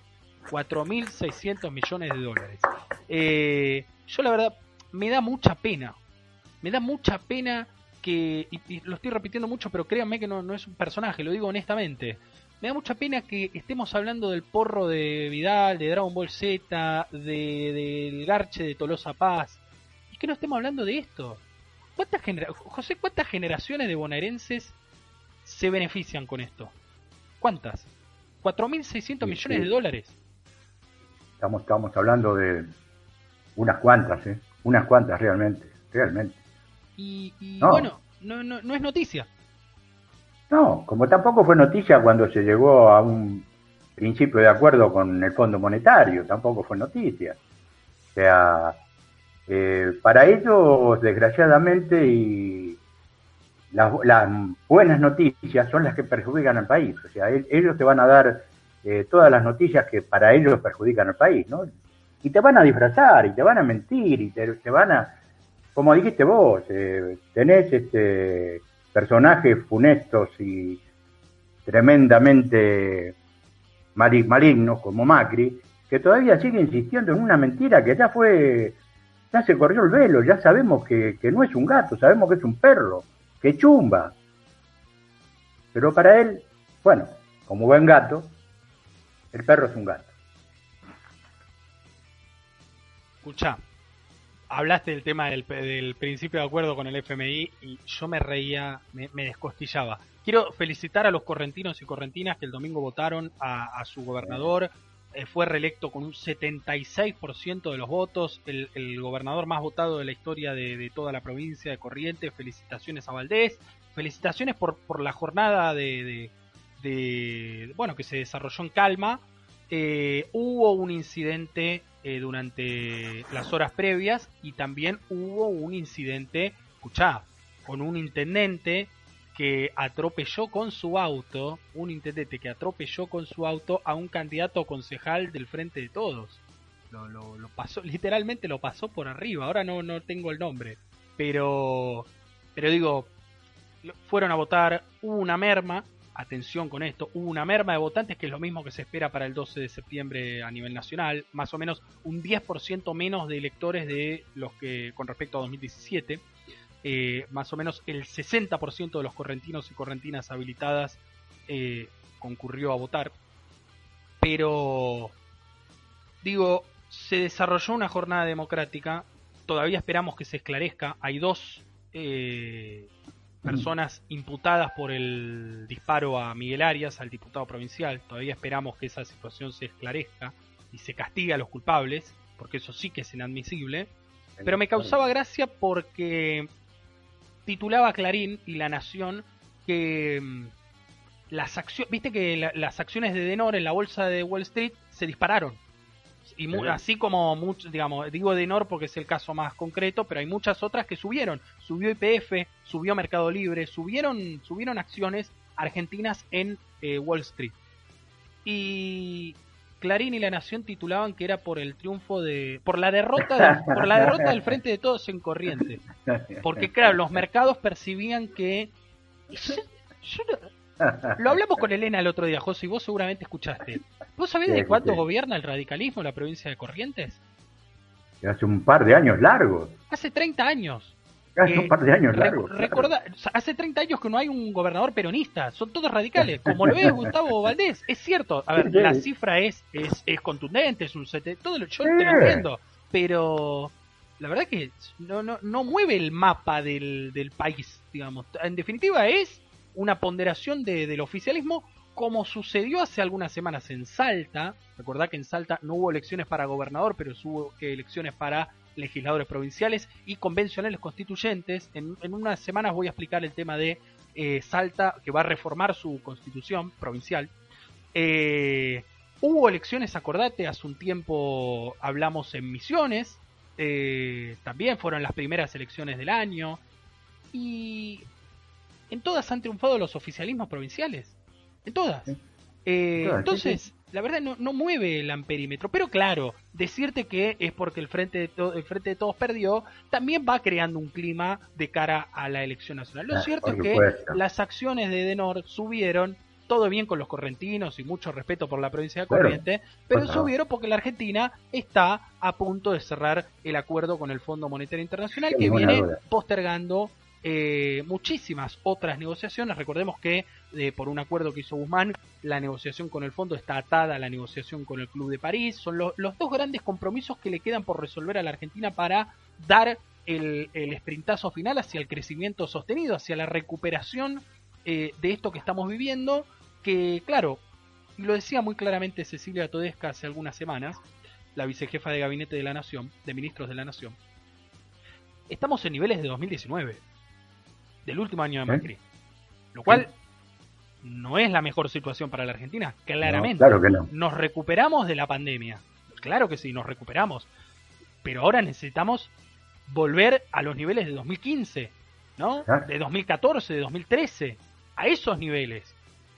Esto que hablamos hoy, de la recaudación de dólares por exportación de granos, la mayor en 8 años, nos va dando la pauta de que nos estamos acercando hacia un escenario mucho más favorable, no para un gobierno, no para un gobierno, para, la Argentina, para, el, país, para el país.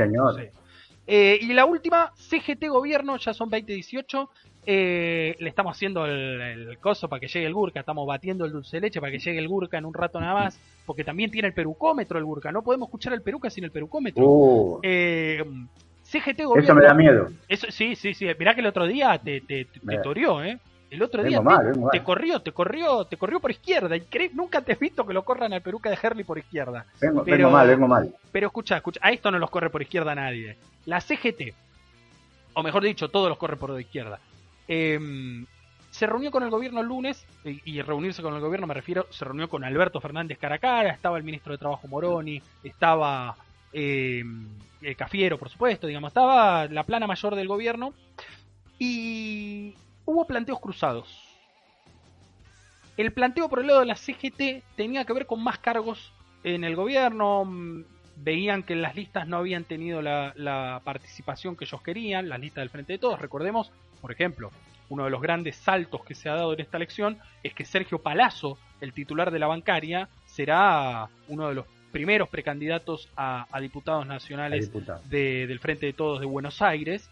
Eh, pero es cierto que a lo, digamos, a lo largo y ancho del país la representación sindical en las listas eh, no ha sido la esperada por muchos de estos sectores. Entonces venía por ese lado el reclamo. Retruca Alberto Fernández. Retruca el presidente, cosa rara, ¿eh? vio que el presidente es muy de irse al mazo. Retruca, le dice, acepto, acepto. ¿Saben cuándo van a tener más lugar en las listas? Cuando haya más mujeres en la plana mayor de los gremios. en ese momento, ahí les vamos a dar los cargos que están, que están pidiendo. Mientras no se ayornen a estos tiempos. Digo, al presidente le pegamos, ¿eh? Y mira que le pegamos y le pegamos con muchas cosas. Pero en esta, inobjetable, le dijo lo que había que decirle a este... ¿Cómo, ¿Cómo calificar a la CGT, no? ¿Cómo calificar? Digo, un organismo que fue clave en la historia política argentina. Clave, clave hoy devenido a, estos tristes tipos viejos, arrugados, eh, machirulos, porque si fueran viejos y arrugados, pero por lo menos tuvieran ideas de este siglo, uno lo entendería. Eh, acuérdense que uno de los principales secretarios generales de la CGT, estoy hablando de Andrés Rodríguez, es el que dijo que los empleados estatales durante la pandemia nos rascamos los huevos y las, la, argolla, hablando mal y pronto, pero quiero decirlo con estas palabras porque básicamente así lo planteó él. Y, que no, que había que volver urgentemente a la presencialidad, no importa si se cumplen los protocolos, si están vacunados, vuelvan igual, que necesitamos presencialidad. Eh, ojalá que algún día cambie la Digo, ojalá que haya más mujeres desde ya. Totalmente. totalmente, apoyo. Ahora, si las mujeres que van a ascender en la plana son títeres encubiertas de estos tipos. No, no, no, no, claro, no.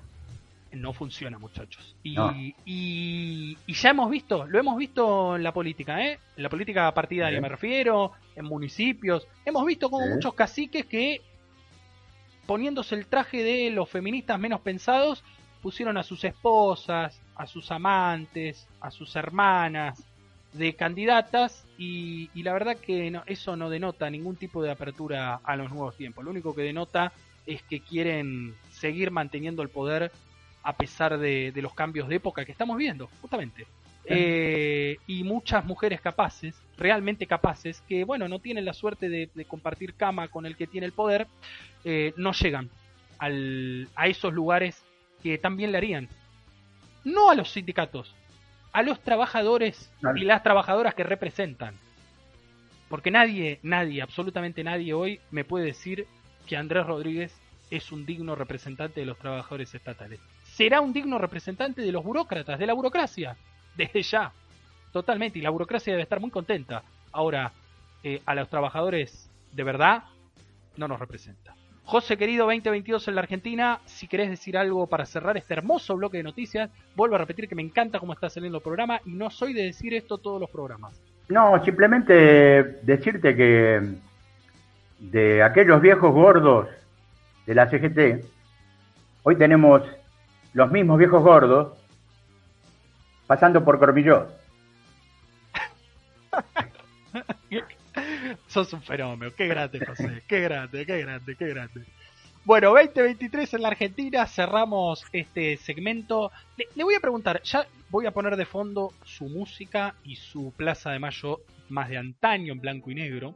Se cumplieron, escúchame, ayer un acto muy emotivo en el ministerio, en nuestro ministerio, el de Desarrollo Social de la Nación. Estuvo el ministro Zabaleta, estuvo la ministra Bisotti, comparten edificios, salud y desarrollo social, y estuvo Cristina Álvarez Rodríguez, la sobrina nieta de Vaperón. Se cumplieron 70 eh, años del histórico renunciamiento de Vita. Renunciamiento, eh, Uno de los hechos. mira, no hay, no hay hechos políticos, hechos, eh, bien entendidos, ¿eh? hechos políticos eh, tan significativos como este a lo largo de nuestros 200 años. Eh, por todo lo que había detrás, recordemos que Evita no renunció porque quiso. Y esto sepámoslo. Evita renunció porque no la dejaron. y, ya sabemos quiénes no la dejaron. Los mismos que hoy, con otros nombres, con otro discurso, los mismos que hoy no quieren que la Argentina eh, se desarrolle del todo, que la Argentina vaya de fondo contra sus problemas estructurales, vaya a fondo contra sus problemas estructurales y bueno, plantean que no, que hay que estar bien con las corporaciones, que hay que estar bien con el poder real, los mismos. 70 años después, nuestro homenaje a, a Evita. Pero digo esto porque le quiero preguntar a usted Peruca, que ya lo voy a recibir y presentar, ya está su música. ¿Cómo le va Peruca? ¿Cómo anda? Hola, buenas tardes. Bien, acá estamos, eh, con muchas ganas de, enfrentar eh, otro desafío el perucómetro famoso ese que, me tiene me tiene inquieto. No lo deja dormir el perucómetro usted. Pero, pero confiado, porque de última este, eh, siempre eh, va a salir de, lo que escribo y de lo que, de lo que me ayudan a escribir los compañeros. Eh, la realidad que puede gustar o puede gustar más o puede gustar menos. Puede ser más agresiva o menos agresiva, pero en definitiva siempre es la verdad de la gente de a pie. Así que seremos mejor valorados, peor valorados, pero nunca eh, le vamos a dar vuelta a la historia de lo que pide la gente y siempre será eso. Así que contento de estar otra vez acá, compañero, y lástima que no está el Gurka, pero bueno, lo verá, lo verá por TV. Lo, olvídate, lo puede ver en YouTube, lo puede escuchar en Spotify, lo puede volver a, ver aquí en Facebook cuando quiera. Están grabados todos los programas. Este es el número 26. Tienen todos los programas grabados para aquel que se haya perdido alguno, que quiera volver a algún momento eh, épico de nuestros tiempos pandémicos. Pero quedad tranquilo que el perucómetro va a estar, ¿eh? Va a estar, queda tranquilo. Eh, lo que te quería preguntar, Peruca, lo que le quería preguntar, perdón por tutearlo, ¿Quiere que lea los comentarios? Porque tenemos mucho. ¿Quiere que lea los comentarios en este preciso Sí, por favor. Bueno, por favor, sí, me acaricia el alma. ya por eso me imaginé que le iba a gustar. Voy a interrumpir un poco esta hermosa canción, esta versión instrumental de Bella Chao. Le voy a dejar la Plaza de Mayo de fondo, pero vamos a escuchar el tema, este tema de, cafetería, de ascensor, ya no sé, esto lo eligió Graso, no lo elegí yo, eh, para leer los mensajes de aquellos y aquellas que semana tras semana acompañan a FK desde casa y que en este momento están pendientes de lo que usted va a comentar.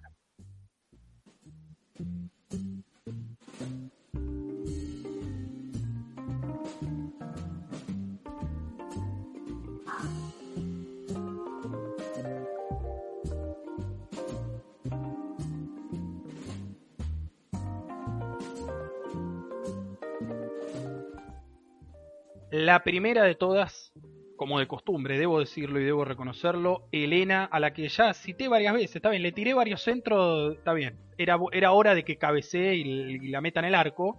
Elena nos dice, buenas noches compañeros, buenas noches querida Elena.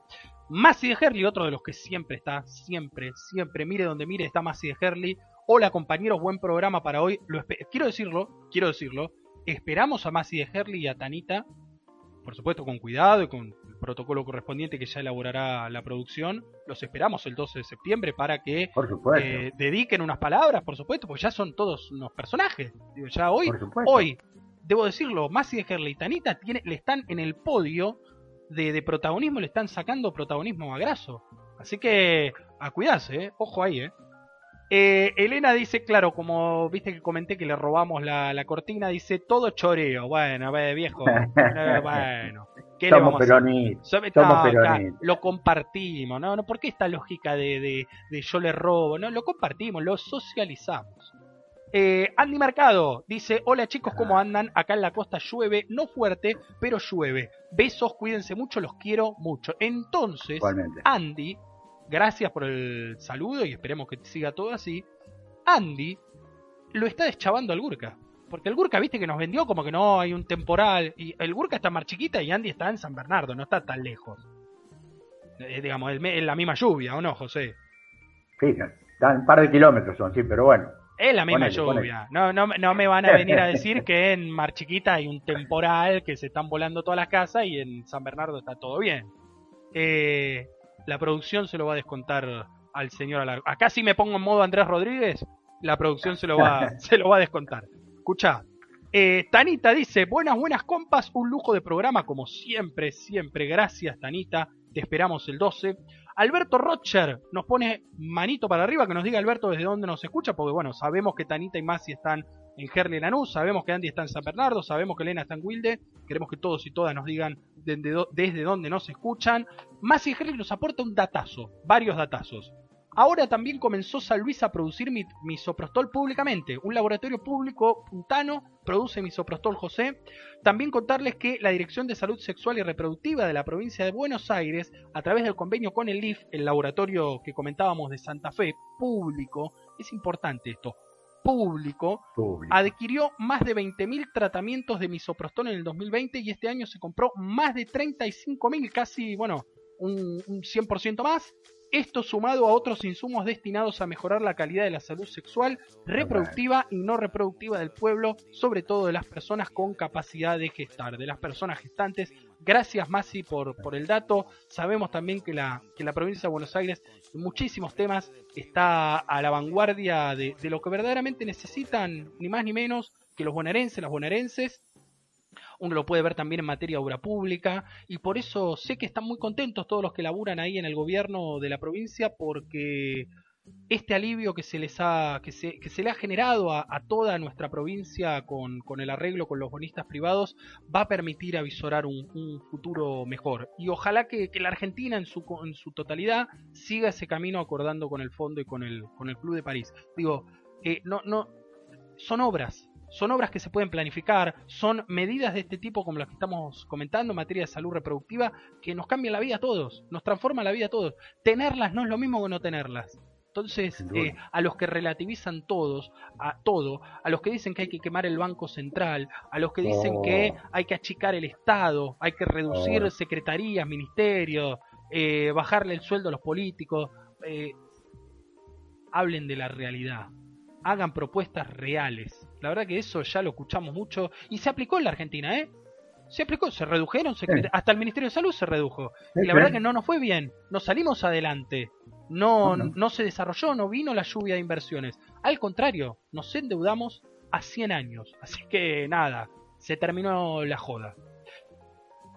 2031 en la Argentina, está en este momento más hablando con Espinosa en La Matanza, está dando declaraciones televisivas después de un acto, estuvo hace un rato Kisilov en Olavarría, están ultimando los detalles de la campaña en provincia. Y en este momento no me importa Massa, no me importa Kisilov, no me importa nadie, me importa el peruca de Herli, ya está activado el perucómetro.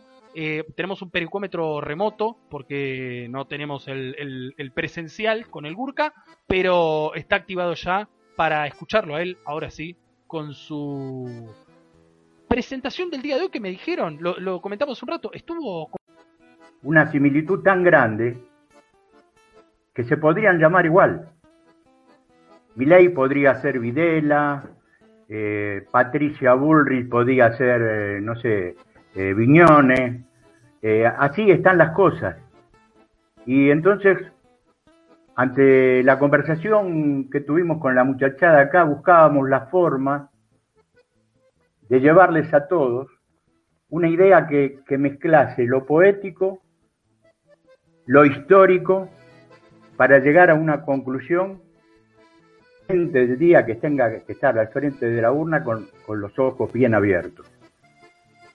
Y buscamos algo para empezar eh, dentro de la poesía de un personaje, Mario Benedetti, un genio, eh, cuando escribió ese tema, usted preguntará por qué cantamos.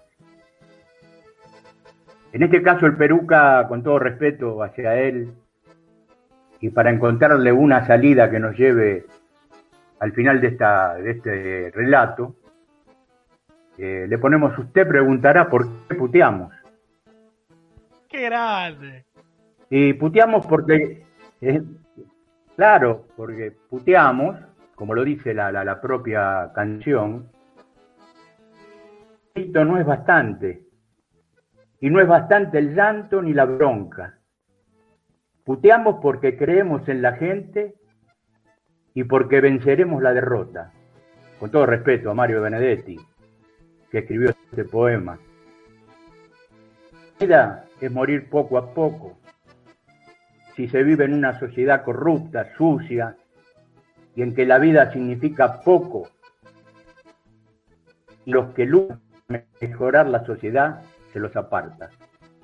Esta canción es, me moviliza tanto, es una de las más emblemáticas de la lucha contra gobiernos de facto, ¿no? Más al más sangriento que tuvo nuestro país en los 70, pero, pero que no fue el único. ¿eh?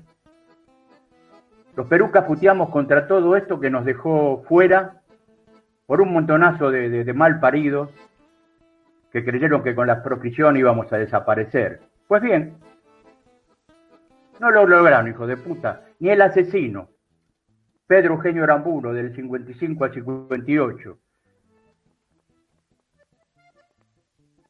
de Cal y Juan Carlos Onganía, 66-70, empujado por Krieger Bacena, derrotado por el Cordobazo.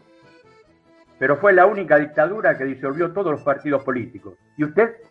Usted preguntará por qué puteamos. Siguió la NUCE, 71-73.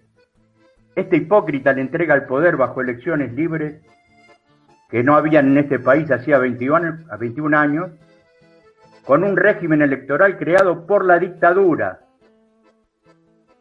Acto seguido llegó el hijo de remil puta más grande, Videla, 76-81. Un plan sistemático de terrorismo de Estado, desaparición de personas. Se, se, se pudrió en la cárcel hasta su muerte. Muy, muy poco llorado, por cierto. ¿Usted? ¿Usted preguntará por qué puteamos? Luego llega Viola. Viola. Pero este hijo de puta tocó lo suficiente como para imponer la ley 18188 con devaluaciones repetidas. Otro hijo de una gran puta, José Martínez de Oz. Los rajan por incapaces. Le llegó el turno a Galtieri, 81-82, que buscó salvar la dictadura militar con la guerra de Malvinas y eternizarse en el poder. Dejó 650 argentinos muertos, en su mayoría menores de 20 años. Y usted preguntará, ¿por qué puteamos? Y llegamos al último, de facto, Vignone. Este pedazo de mierda escribió un libro donde hizo apología del terrorismo de Estado y justificó a la dictadura. Este genocida le traspasó, por suerte, el mando a don Raúl Alfonsín. Mucho hijoputismo envolvió al peronismo y a la política, incluso a los que hoy, pedazos de mierda, hablan de república y democracia. Sufrimos 18 años de prisión, 30.000 detenidos desaparecidos, complicidad de civiles, políticos y religiosos. Y usted preguntará por qué puteamos. En el golpe cívico-militar del 55, haciendo ya una larga historia, derrocan el peronismo Leonardi, Aramburu y Rojas. Ya, ya tenían como, como cucarda el bombardeo a Plaza de Mayo. ¿Y quiénes se le suman? La Unión Cívica Radical, el Partido Socialista, los demócratas progresistas, Partido Demócrata Nacional, los conservadores, y el Partido Demócrata Cristiano. Si a esta altura, compatriotas, usted preguntará por qué puteamos, no me da otra opción que sentir por usted una gran compasión. Los hijos de puta le manejaron la vida, nos manejaron la vida, más allá de las ideologías de cada uno de nosotros, casi 20 años con todo respeto, compatriota, la historia se lo muestra, más allá de donde esté dirigido su voto. No vote al poder real, derechoso. No sea pelotudo. Junto por el cambio, mi ley, Esper, son todo lo mismo. Y usted todavía se pregunta por qué puteamos. Tremendo, tremendo peruca. La verdad me da mucha pena que el Gurka y que el perucómetro presencial no haya estado en este momento activado porque siempre nos emociona, ¿eh? Siempre nos emociona. Pero hoy, hoy verdaderamente, ya no le voy a decir más que no putee. Creo que yo a veces cuando usted putea, me, me le digo, no, bueno, peruca, tranquilo, que no, no, no haga insultos machistas. Bueno, no, hoy le le dejo todo permitido, Peruca. Le dejo todo permitido porque los motivos que ha esgrimido son irrebatibles. Irrebatibles.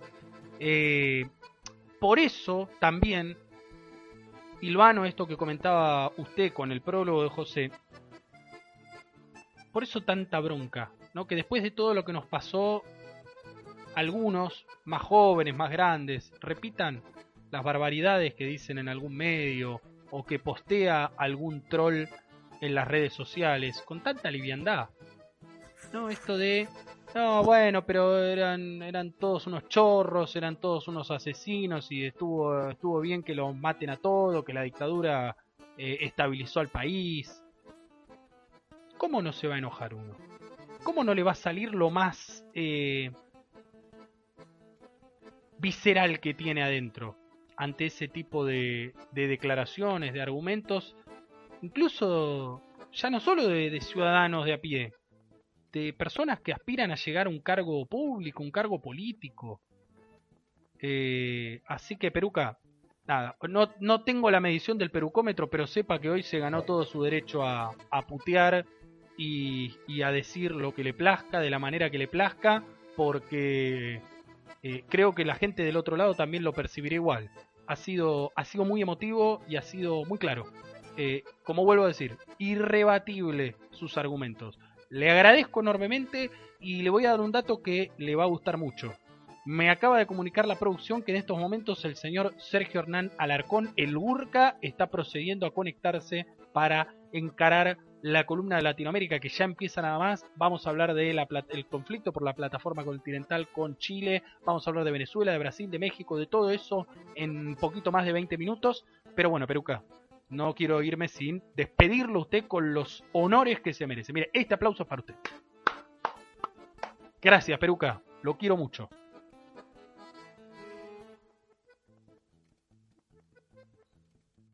Creo que tuvimos ahí un inconveniente técnico.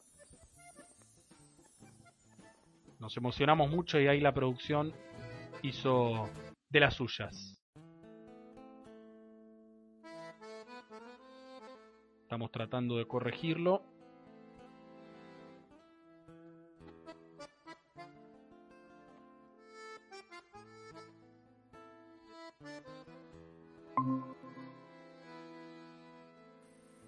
Una, una visión de lo que ocurrió en este bendito país con todas las ganas de que no vuelvan.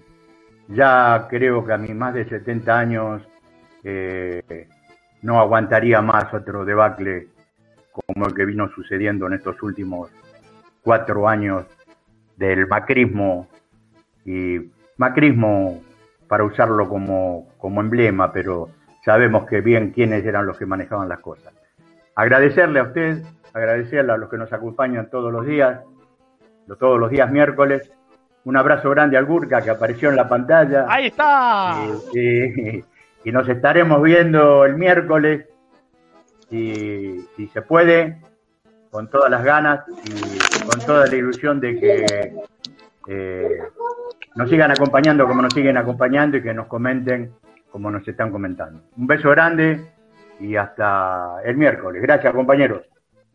Gracias, Peruca, gracias. Y qué, qué mejor despedida que, dándole la bienvenida al Burka y a esta columna de Latinoamérica que, que, se viene con todo, ya lo dijimos, tenemos que hablar de muchísimas cosas. Lo que más contento me pone es que llegó sano y salvo a su casa. Porque después de mandar mensajito ahí mientras manejaba en el medio de la lluvia, la verdad que yo no, sé, usted, usted, tiene algún tipo de, de, Viste que hay gente que le gusta la, adrenalina y esas cosas, las situaciones extremas, ¿no? Por favor, no, no ponga en compromiso esta producción. Después de cuatro años de gobierno de Macri, estamos todos en situación de poder afrontar situaciones extremas. en eso, en eso tiene razón, en eso tiene razón. Bueno, bienvenido Urca, querido. Voy a aclarar para el bien y para la educación de los niños que nos escuchan. Hay que ser conductor responsable. La que estaba mandando mensaje por mí era mi compañera Mariela, así que quédense tranquilos. Muy bien, muy bien. Ahí está. Hace un beso para Mariela y usted hace como el presidente que le echa la culpa a la mujer. Es buenísimo. Eh, no, no. Al contrario, es ella mi compañera, yo estoy manejando, nos complementamos. Como yo no puedo mandar mensajes, los manda ella. Muy bien. Usted es más elegante que el presidente, evidentemente. Está muy bien, está muy bien. Eh, lo vamos a pensar ahí para un cargo diplomático. Bueno, Urca, querido, la verdad que ya hablé de diplomacia y tenemos que hablar de un, de un tema complejo. No sé cómo, cómo percibirás vos. Eh. De, un día para el otro nos peleamos con los chilenos eh, veníamos todos hermanados, nos peleamos con los chilenos y resulta que hay un partido político argentino que está a favor de los chilenos y no de la Argentina. Y bueno, a ver, todo tiene que ver con todo. Este, mi regreso a casa fue un regreso bastante complicado por la niebla. No sé si creo que José conoce y Rodri también conocen lo que es la ruta que une Mar del Plata a Santa Clara del Mar, que es una ruta bastante sinuosa y en la cual eh, tiene el, el apodo, nombre de la vieja ruta de la muerte, le decían. Claro porque es una ruta complicada. Y una niebla, una niebla, loco. Claro. Está pegadita al mar. Tremenda. Pegadita al mar. Exactamente. Tremenda la niebla. Y llega un punto en donde te empezás a cuestionar, ¿viste? Che, vamos a frenar porque así no se puede, porque encima hay algunos valientes que andan a gran velocidad, a alta velocidad con esa niebla y es un peligro, ¿viste? ¿Valiente o pelotudo? iba a decir lo mismo, iba a decir lo mismo. Pasa que tenía activado el peronómetro y me iba a empezar a, sonar. Iba a empezar a la chicharra, la chicharra a sonar. Y bueno, no, entonces se retrasó todo el regreso a casa y nada, se, complicó el regreso. Pero bueno, acá estamos muchachos y ¿por qué decía todo tiene, tiene que ver con todo? Por esta situación de la niebla, ¿no? Del, no ver y no frenar y ir adelante hasta chocarse con, con algún otro, ¿no? Yo creo que esta situación es un poco también la que está atravesando Chile, sobre todo lo que es el gobierno chileno, de la derecha, de Piñera, que se está despidiendo, digamos, de su gobierno. Y esta situación que, que, encabeza Piñera con esto que, que, esto que publicó, la verdad que lo único que hace es de alguna manera tirar la pelota fuera y distraer la mirada de todo el pueblo chileno que está mirando muy mal el gobierno de Chile, ¿no? Y esto es lo que sucede, ¿no? Es como una, una, una niebla que quiere tapar todo el desastre que está dejando en Chile. Y esta niebla es utilizada por la oposición argentina, lamentablemente, por un sector que lo único que hace es este, esconderse tras la niebla y tirar zarpazos y cascotazos desde la niebla, ¿no? Porque tampoco ven lo que están haciendo. Creo que es grave la situación porque están de alguna manera incitando una situación que puede ser este, desfavorable no solo para Argentina, sino para Chile también. Porque no es una situación agradable para lo que es el, encuentro de lo que nosotros eh, trabajamos y abordamos semana a semana, que es una, una región unida, ¿no?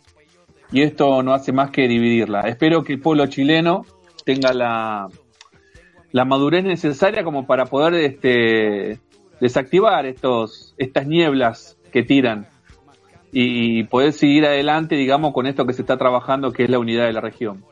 Pero bueno, lo grave de toda esta situación tiene que ver con que están yendo por un camino bastante complicado, ¿no? Cuando hablamos eh, están yendo, me refiero, y hablo en plural, hablo de la derecha regional, ¿no? que se de alguna manera este, están trabajando mancomunadamente, ¿no? Porque esto que sucede con la oposición, que un sector de la oposición que, que más allá de que parezcan que defienden los intereses chilenos, lo único que hacen es eh, sumarse a la posibilidad que le da el sector de la derecha chilena, ¿no? Les da ahí una, una ayudín para poder este, subirse a esta, esta locura, ¿no? Que se, que se intenta Locura, ¿por qué digo? A ver, porque, a ver, si los reclamos no llegan a buen puerto de manera este, pacífica y en diálogo, se generan un montón de situaciones que son muy complejas para los países después volver atrás.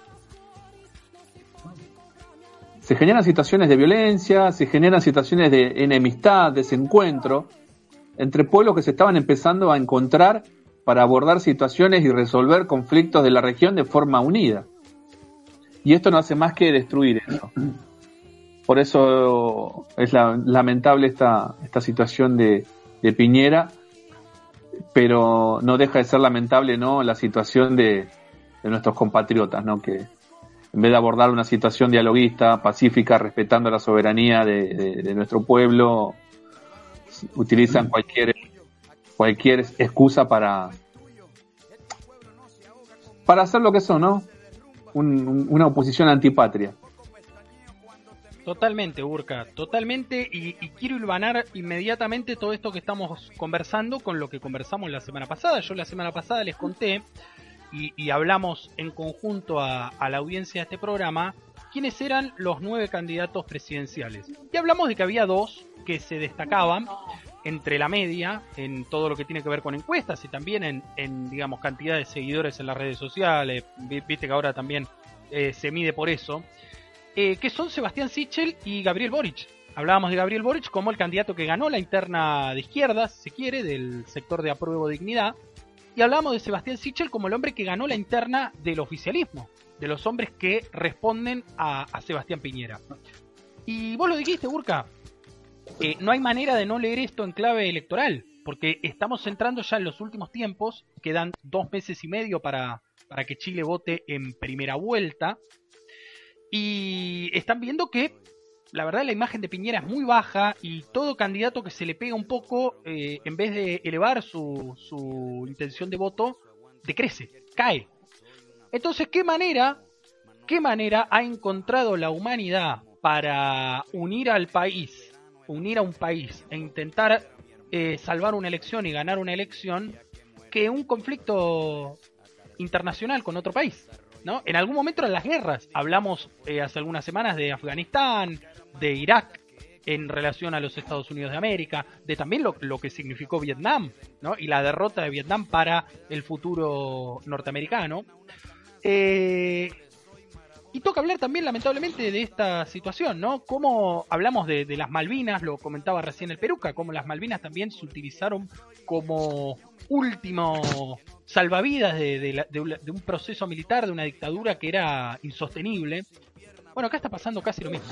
¿no? Lamentablemente es un gobierno democrático electo por el pueblo el que está llevando esta situación hasta las últimas consecuencias con tal de tener algún tipo de eh, rédito electoral, rédito político. Y más triste aún es que en la propia Argentina, el propio país que se encuentra violentado, un sector en este caso de Juntos por el Cambio, a 10 días de las PASO, 11 días de las PASO, se pronuncie en favor de los chilenos, ¿no? Con tal de complicar el panorama diplomático del oficialismo del gobierno nacional.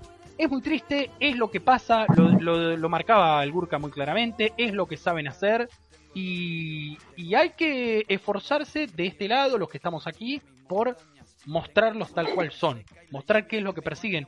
Miren, a Piñera no le interesa para nada la soberanía chilena, ¿eh? No le interesa para nada. A Mauricio Macri, eh, la verdad que tampoco creo que le interese demasiado la soberanía chilena sobre la Antártida y sobre la plataforma continental. Eh, es todo electoral, es todo maniobra electoral, es todo eh, tiquitaje político, ¿no? Eh, y es un tema muy sensible. Estamos hablando de territorio soberano de una nación. Un territorio que está delimitado en acuerdo con Chile desde 1984. 1984, José tenía el dato preparado seguramente. En el 2009 se presentó, se revalidó, 25 años después, ese trámite ante la Organización de las Naciones Unidas. Lo organizó casualmente quien está hoy nuevamente al frente de la Secretaría de Malvinas, que es Daniel Pilmus.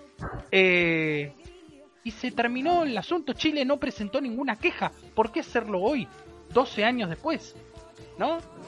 Bueno, la explicación de por qué hacerlo hoy está en el proceso electoral que se avecina en Chile, como muy bien lo marcaba el Burka. Quiero, y ya te doy Burka para que cerremos Chile, todo este tema, quiero mostrar a cámara, porque vieron que muchas veces no, a nosotros nos cuesta.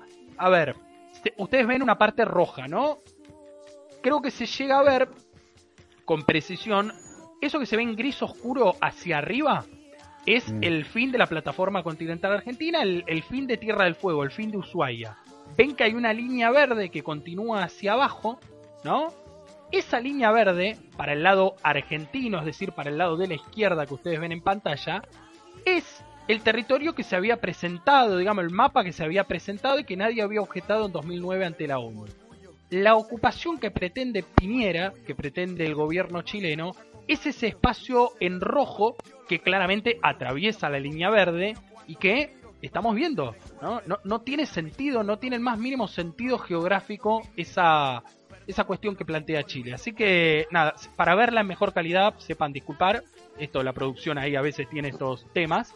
Eh, está en el Twitter de Daniel Filmus justamente, lo pueden ver en el Twitter o en el Facebook de Daniel Filmus, esta imagen con, con más precisión para que también la compartan y vean cómo, cómo esto no tiene ni pies ni cabeza, la verdad.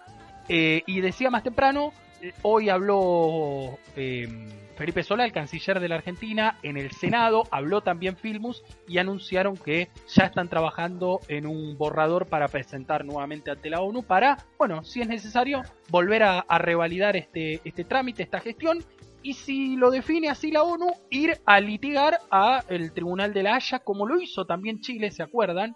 En este caso lo ganó cuando fue la disputa con Bolivia por el mar. ¿Se acuerdan que Bolivia había enviado, el Gurka se acordará muy bien, el enviado de Bolivia para pelear con Chile por el mar fue eh, Mesa, Carlos Mesa, quien, eh, quien fue luego el candidato, uno de los golpistas del 2019, ¿no? Candidato que había perdido las elecciones con Evo Morales, que en el 2020 volvió a perder con Luis Arce. Bueno, ese fue el hombre que tenía que representar a los bolivianos. Uno lo entiende, ¿no? Era una situación delicada institucionalmente para Bolivia, políticamente, por eso Evo tuvo que ceder y poner a este, a este títere de los norteamericanos. Eh, y bueno, por eso terminó como terminó. Fueron a pasear a la Haya los bolivianos, lamentablemente. Y, Piñera salió fortalecido. Piñera salió fortalecido en esa. Eh, creo que es lo que está intentando volver a hacer. No le veo mucho éxito en esta oportunidad. Burka, te dejo el cierre de esta voz. Nada, muchacho, vamos a cargar la, la escopeta y los vamos a cagar no, a ti. No, no, no, no, no, no, no, no, por favor, por favor. Eso nunca, eso nunca. No, no. No, yo creo que, a ver, esta es una buena posibilidad también, no solamente del pueblo argentino, sino del pueblo chileno, Ah. para desenmascarar esta- estas este, estrategias electoralistas que lamentablemente le hacen mucho daño al pueblo chileno, no, no solamente al argentino en esta división que encontramos nosotros políticamente hablando. Pero creo que es una manera también de que el pueblo chileno, con la elección que se viene, no solamente saque de una patada Piñera del gobierno, sino también que pueda dar vuelta a la página, ¿no? En donde deje de, de lado estas situaciones en donde cierto grupo de derecha de Chile ha encontrado formas de enemistad con, con los pueblos hermanos. Lo ha tenido con Bolivia, con Perú y con Argentina. Ojalá que el pueblo chileno en esta elección que viene le diga un sí a, a esta a esta nueva forma de ver el mundo que creemos nosotros que es la mejor, que es la de pensar en una región latinoamericana unida, ¿no? En paz y abordando los conflictos y problemas de manera este, eh, charlando, hablando y encontrando soluciones para todas las partes, pero por sobre todas las cosas entendiendo la soberanía de cada pueblo y la independencia de cada uno de ellos, ¿no? Totalmente, Gurka querido, absolutamente de acuerdo. Y, y pasamos rápidamente a, a otro país hermano, otro país que, bueno, viene afrontando una situación muy compleja durante mucho tiempo con el, eh, bueno, asedio permanente de los Estados Unidos y, de los gobiernos de derecha que siempre lo colocan como, como el fantasma, el demonio a vencer. Estoy hablando de Venezuela que tendrá elecciones el 21 de noviembre, el mismo día que Chile. Votarán los venezolanos, en este caso eh, serán elecciones eh, legislativas, hay que decirlo, elecciones regionales y eh, municipales serán legislativas y también se votarán gobernadores y alcaldes de los distintos eh, municipios, de las distintas jurisdicciones. Una noticia que dio vuelta al mundo. ¿no? Y tiene que ver con la decisión del bloque opositor mayoritario, el bloque opositor principal, de presentarse a estas elecciones. Se presentarán en unidad, esta mesa de la unidad democrática, eh, que recuerden, si uno hace historia, el Gurka nos lo contó, nos lo viene contando hace muchísimos años, eh, la MUD, se abrevia de esta manera, se presentó a las últimas elecciones que, que perdió Nicolás Maduro, que perdió el chavismo. Luego de esas elecciones en las que el oficialismo es derrotado, comienza el proceso, bueno, de eh, reforzar lo- los mecanismos autoritarios del gobierno y también de intentar apoyar este, este auge de la oposición de parte de Estados Unidos con eh, financiamiento espurio, con eh, armamento ilegal, recordemos todo el, recital, ¿se acuerdan? De Guaidó, el recital con las principales figuras de Sony Entertainment Music. Eh, y los sellos discográficos más, más importantes de la región. Creo que nosotros mandamos a Diego Torres, ¿no? Orgullo, orgullo argentino. Eh, bueno, a partir de ese momento, de esa última elección que gana la MUD, la oposición unida, comienza la conformación de la situación actual de Venezuela. Veremos si el 21 de noviembre, veremos, eh, la oposición revalida esa elección de hace cuatro años ya, cuatro años de ese momento, eh, o se denota que en estos cuatro años, con todo lo que ha pasado, el pueblo venezolano, y hay que tener en cuenta la cantidad de personas que han migrado entre ese momento y el día de hoy, eh, les ha sacado la máscara, ¿no? Esto que estaba diciendo el Gurka con respecto a Chile y a Piñera, bueno, tal vez el 21 de noviembre vemos que la Mesa de la Unidad Democrática y sus principales referentes, estoy hablando de Juan Guaidó, estoy hablando de Enrique Capriles, estoy hablando de Henry Ramos Aliup, eh, hombres que en mayor o menor medida han tenido, bueno, decir relaciones carnales me trae malos recuerdos, pero claramente han sido emisarios de los Estados Unidos, del Departamento de Estado, de eh, el trampismo más extremo. Acuérdense de este hombre Bolton, acuérdense de Pompeo, todos estos tipos eran títeres de estos muchachos. ¿no? Eh, bueno, veremos si, si, el pueblo vuelve a confiar en ellos o si reconoce eh, que son títeres. Eso. Gurka. Y hay que ver bien, hay que hacer una lectura bastante este, profunda con respecto a esto, porque, a ver, en este tipo de elecciones se presentan para poder entrar dentro de los organismos institucionales y legales de Venezuela. Esta participación en estas elecciones eh, no los hace más democráticos porque no se está discutiendo un presidente. Yo creo que la verdadera discusión democrática se da cuando se eligen las autoridades principales, que es ahí donde tiene el mayor conflicto Venezuela. Porque ante la elección que pueda hacer Venezuela, cualquiera sea el resultado que no favorezca a la oposición, la tildan de fraude. Por eso esta elección es importante eh, para empezar a separar un poco, un poco la paja del trigo, pero no nos olvidemos tampoco de que esta elección eh, siempre va a participar la oposición por el simple hecho de que quieren morder un poco de, del poder institucional, digamos, de formar parte de las negociaciones que se generan en el Congreso. Por eso me parece que, que hay que tener paciencia y hay que esperar, porque no nos olvidemos que la última elección, como decía Rodrigo, lo único que hizo fue legitimar a Juan Guaidó para después hacer la vergüenza con la que se movió en todo el mundo, ¿no?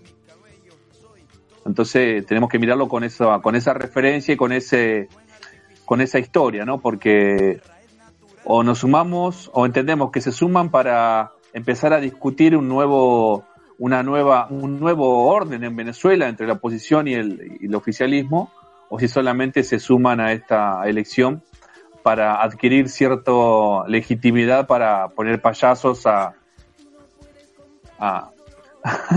a, poner payasos a viajar en todo el mundo y que el pueblo venezolano le pague el hotel y todo esto para para generar eh, cierta desestabilización al gobierno este, chavista una aclaración porque vieron que a mí no me gusta dar datos imprecisos. Las elecciones que, conformaron, digamos, las primeras elecciones en las que se presenta esta mesa de la unidad democrática, esta oposición al chavismo unida, fue en el 2015. Esta elección que digo que rompe, el, que patea el tablero es la de 2015, donde eh, la mesa de la unidad democrática obtuvo 56,21% de los votos contra 40,29% del chavismo, del, eh, del PSUV, del Partido Socialista Unido de Venezuela. Em, en esa elección resultó electo Henry Ramos Aliup como presidente de la Asamblea eh, Nacional. Luego, años después, le sería entregado el, cargo a Juan Guaidó. Pero, y en este caso, en estas elecciones de 2015, sí eran legislativas. Este, estas elecciones son regionales y municipales. Se eligen gobernadores y alcaldes, no legisladores. Los legisladores se elegirán en dos años eh, más. Quiero aclararlo para que quede, para que quede la información precisa y para que uno vaya entendiendo, ¿no? Miren, por darles un datito, En esa elección, de los 167 escaños de la Asamblea Nacional, 112 quedaron para la MUD. O sea, casi muy cerca de los dos tercios para la oposición y solamente un 50, 55 bancas para el, Partido Socialista Unido de Venezuela. Eh, dicho esto, la verdad, ojalá que, haya democracia, ojalá que, los que quieren representar a Venezuela representen a Venezuela, no la embajada de Estados Unidos. Eh, yo la verdad no, no, no, no, estoy en contra de que participe la oposición, de que incluso pueda ganar la elección la, oposición, eh, pero, pero que los que lo hagan, los que ganen, los que accedan a una gobernación, a una alcaldía, defiendan los intereses de los venezolanos, no de un norteamericano, no de, de, un colombiano, de un, de un chileno. La verdad que no, no, me parece que por ese lado no va. No, lamentablemente lo que estás pidiendo es bastante difícil y casi imposible, diría yo, porque vuelvo a repetir, estas elecciones no son ni más ni menos que un casting. Exacto para la oposición, ¿no? Va a ver qué figurita encontramos para empezar a, a, darle de vuelta. Darle otra vez al bombo.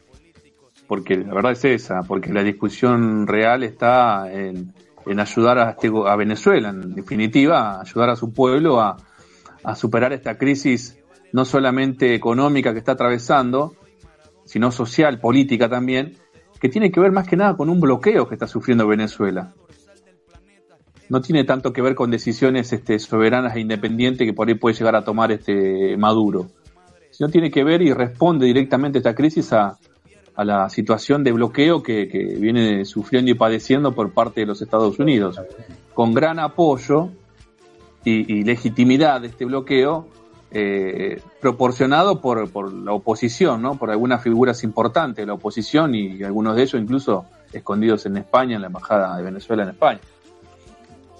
Por eso hay que estar atento a esta situación y, no confundir que porque se presenta una elección comienza el diálogo y la discusión democrática.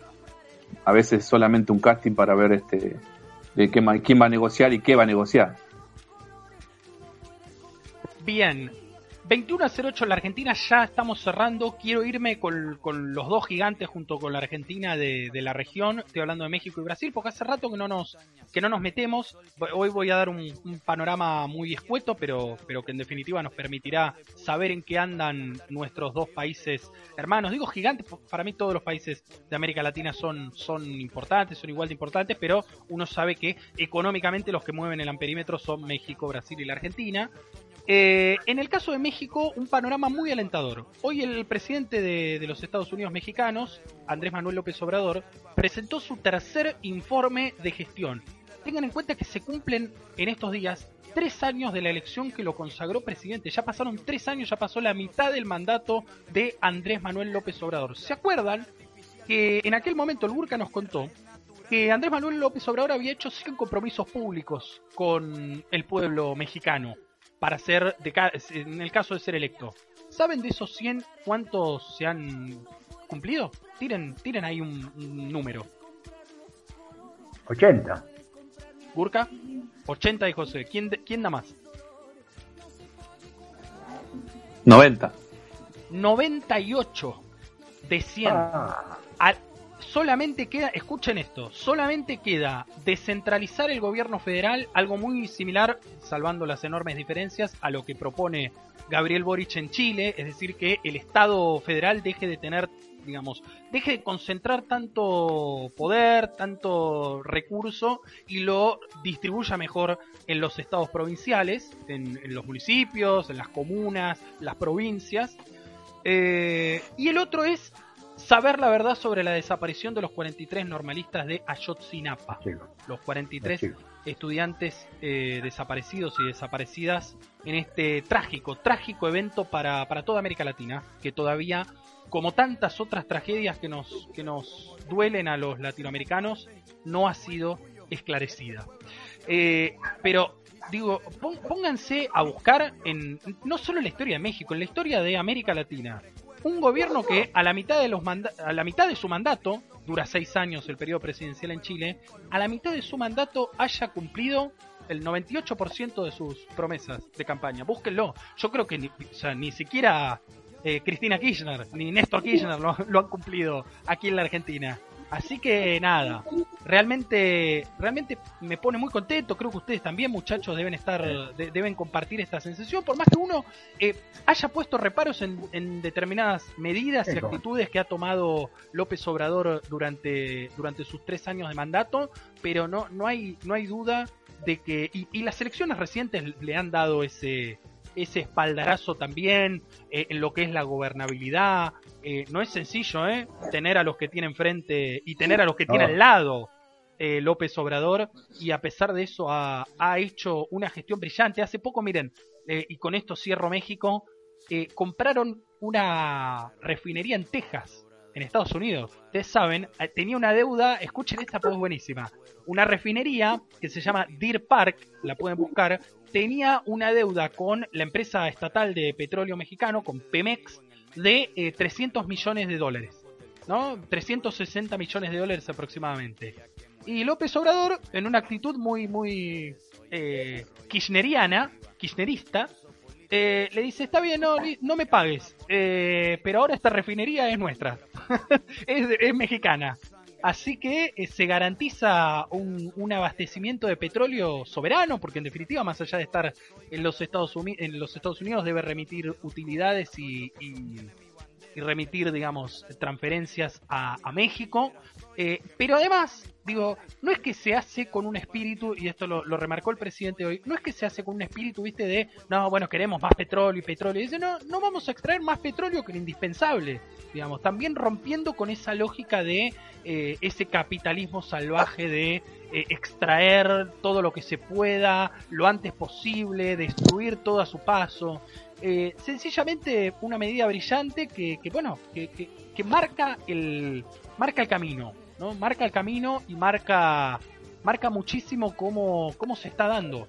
otro dato, para sí, para darles muy resumido, no, no, no, no me quiero ir demasiado con el tiempo. Se han ahorrado en estos tres años más de un billón, un billón de pesos mexicanos en compras y contratos, eh, tanto por eh, disminución de la defraudación fiscal, ¿no? Tengan en cuenta que había, el Gurka lo contó, muchísima corrupción en México, muchísima, digamos, las empresas, las grandes empresas y, la política tenían un acuerdo tácito de no intervención. Entonces, cada uno hacía lo que quería. Eh, imagínense un billón de pesos mexicanos. Eh, busquen la conversión. Obviamente no, no vale lo mismo el peso mexicano que el peso argentino, pero compárenlo con el dólar y miren lo que significa esto que se invertirá en infraestructura para todos los mexicanos y las mexicanas, en salud, en el marco de la pandemia, en desarrollo social. Se construyeron 1.064 sucursales de este Banco del Bienestar que, justamente pretende establecer una banca pública que esté en los territorios más alejados de la zona central de la Ciudad de México, eh, en los distintos estados mexicanos para que el pequeño campesino, campesina, digamos, aún los sectores rurales puedan acceder a, créditos para, llevar adelante una vida digna. Eh, a mí no se me ocurre otra cosa más progresista que esta, muchachos. ¿eh? A mí se me ocurre una cosa que el, el Peruca no me va a perdonar si no, si no la digo. En, en la historia, en un momento dado Argentina se quedó con los ferrocarriles ingleses. Claro, claro. Gracias a quién? Vamos a nombrarlo, a Juan. Dígalo, dígalo, dígalo. Juan Domingo Perón, carajo. Dígalo, o sea que, o sea que me parece muy bueno la actitud y va siguiendo una historia que nos enaltece a todos, ¿no? De, aquel, de aquellos años del peronismo que, se cobró una deuda con los ingleses a este López Obrador que se, ha cobrado otra deuda. Un aplauso muy grande y me pone muy contento de que esa reacción de Latinoamérica ante los poderosos. Se abre ahora el debate por la, sucesión presidencial. Recuerden que en México no hay reelección y generalmente los últimos tres años de mandato de un gobierno, eh, bueno, están más dedicados también a establecer la, sucesión presidencial, establecer a, su continuador. Hay muchos nombres en danza, está el de la alcaldesa de la Ciudad de México, está el del canciller Marcelo Ebrard, que también fue alcalde de la Ciudad de México, igual que López Obrador. Eh, ¿Vieron qué cosa, no? En, México, a diferencia de, de, la Argentina, uno puede identificar que los, los, los jefes de gobierno de la ciudad capital son los referentes progresistas, así que la derecha está más bien esparcida eh, en, el interior. Eh, bueno, todo un, toda una, una, una cuestión que, que va, va en contra de la Argentina, donde claramente hemos visto a lo largo de la historia lo, lo opuesto. Eh, dicho esto, muchachos, no digo nada más de México, todo lo mejor para ellos. No sé si el Gurka quiere agregar algo más sobre López Obrador, si no tengo Brasil muy rápido para cerrar. Sí, sí, como así que cerramos con eso. Dale. Bueno, tensión en Brasil, mucha tensión, porque el 7 de septiembre, les estoy hablando de el próximo martes, va a haber una marcha, ¿no? Va a haber una marcha que es pro Bolsonaro, una marcha que acompaña al gobierno de Bolsonaro porque se ve este sector de la política, del oficialismo brasilero, en desventaja para lo que serán las elecciones del año que viene. Falta casi un año para que los brasileros y brasileras voten al, al sucesor de Bolsonaro, que ya se da por descontado, irá por la reelección. Pero se armó una contramarcha, atención con esto, en las calles, en las mismas calles, de los gremios y los movimientos sociales contra el gobierno de Bolsonaro. Entonces, veremos nuevamente algo que no es habitual en la política brasileña y que también el Gurka nos ha comentado con mucho detalle en programas anteriores y años anteriores, que es que el, pueblo brasilero salga a la calle. El pueblo brasilero no tiene tradición de movilizar en la calle, pero mucho menos de movilizar el mismo día y casi en el mismo lugar, ¿no? Se da por descontado que Lula va a participar en la marcha de los gremios. De hecho, recuerden, bueno, Lula es uno de los representantes gremiales y sindicales más importantes de toda la historia del Brasil, de la historia contemporánea del Brasil. Entonces, estará seguramente eh, ahí en, en San Bernardo, donde es él. Y, veremos, será una medición de fuerzas muy, muy potente. Eh, todavía hay un sector brasilero, no, no hay que darlo por muerto nunca a Bolsonaro, no hay que darlo nunca por muerto a Bolsonaro, porque todavía hay un sector de la antipolítica, podríamos decir, brasilera, por más que parezca un, un oxímoron, que la antipolítica apoya a un presidente, eh, esto sucede, se da en la realidad. Entonces, veremos si el próximo martes les contaremos el próximo miércoles, por supuesto, todo lo que dejen estas marchas. Pero veremos si el próximo martes se da una postal de, bueno, estamos parejos, eh, hay un sector que está por sobre otro, porque cada vez falta menos para las elecciones y las encuestas, todas las que han, se han dado hasta este momento, las que le dan más, más eh, favorable a Bolsonaro, las que le dan menos favorable, hablan de un crecimiento muy importante de Lula y del Partido de los Trabajadores que, bueno, eh, se ilusiona con volver al poder el próximo año, lo cual sería, bueno, eh, yo te diría casi inédito en la historia democrática latinoamericana tener, y ya lo hemos dicho, tener tres gobiernos eh, en México, Brasil y Argentina de un mismo signo político. Hasta ahora Argentina y Brasil se habían, en la época de Kirchner, de Lula, de Dilma, de Cristina, habían tenido una sintonía mucho mayor eh, pero México, con sus gobiernos de derecha, con sus gobiernos neoliberales, un poco que desentonaba.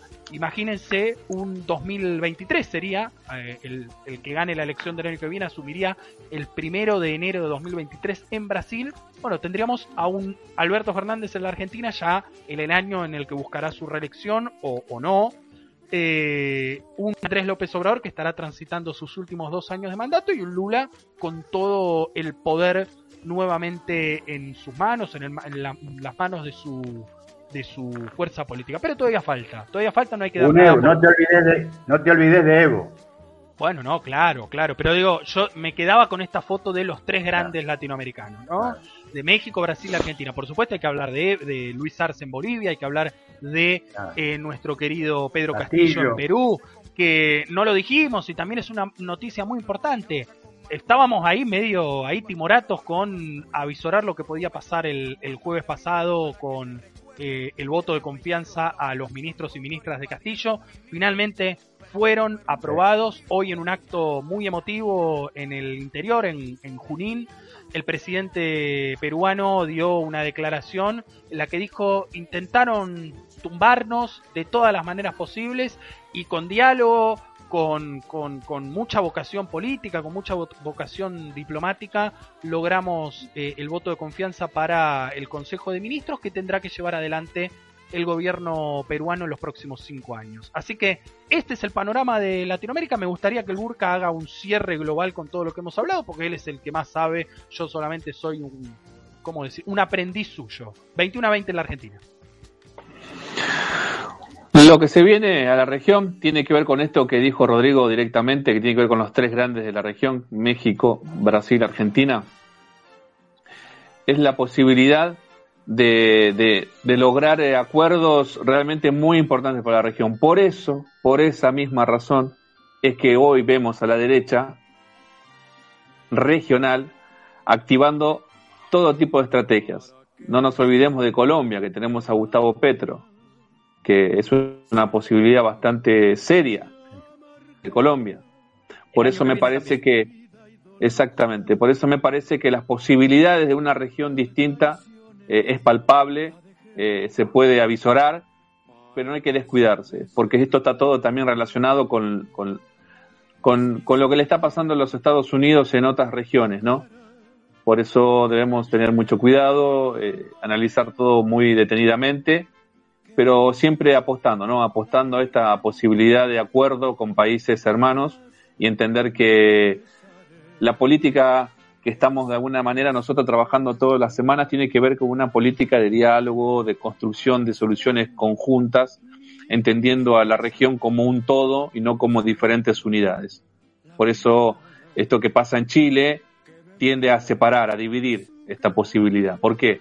Porque, por ejemplo, esto, esta, este grupo de Puebla que viene trabajando y viene dialogando, no hace más que abordar a esta situación, ¿no? De, de, unir, de pensar en conjunto soluciones, de pensar a una región unida y, bueno, esta situación que ocurre en Chile hoy con la Argentina no hace más que de, de alguna manera destruir esos acuerdos. Pero bueno, esperemos que el gobierno eh, chileno pueda cambiar y caer en manos de personas que puedan sentarse a construir y a soñar un mundo mejor, ¿no? Totalmente, querido Urca. 21 a 22, 23 en estos momentos en la Argentina. Ya vamos encarando el cierre, ya nos vamos. Gracias a los que nos acompañaron, las que nos acompañaron estas más de dos horas. Y, la verdad, bueno, muchas noticias. Hay una de último momento que la, voy a dar, no tiene que ver con Latinoamérica. Acaba de fallecer eh, por neumonía bilateral producto del coronavirus el ex juez federal Norberto Yarvide, personaje con sus claros claroscuros. Eh, pero bueno, a la gente que lo quiso, nuestras condolencias.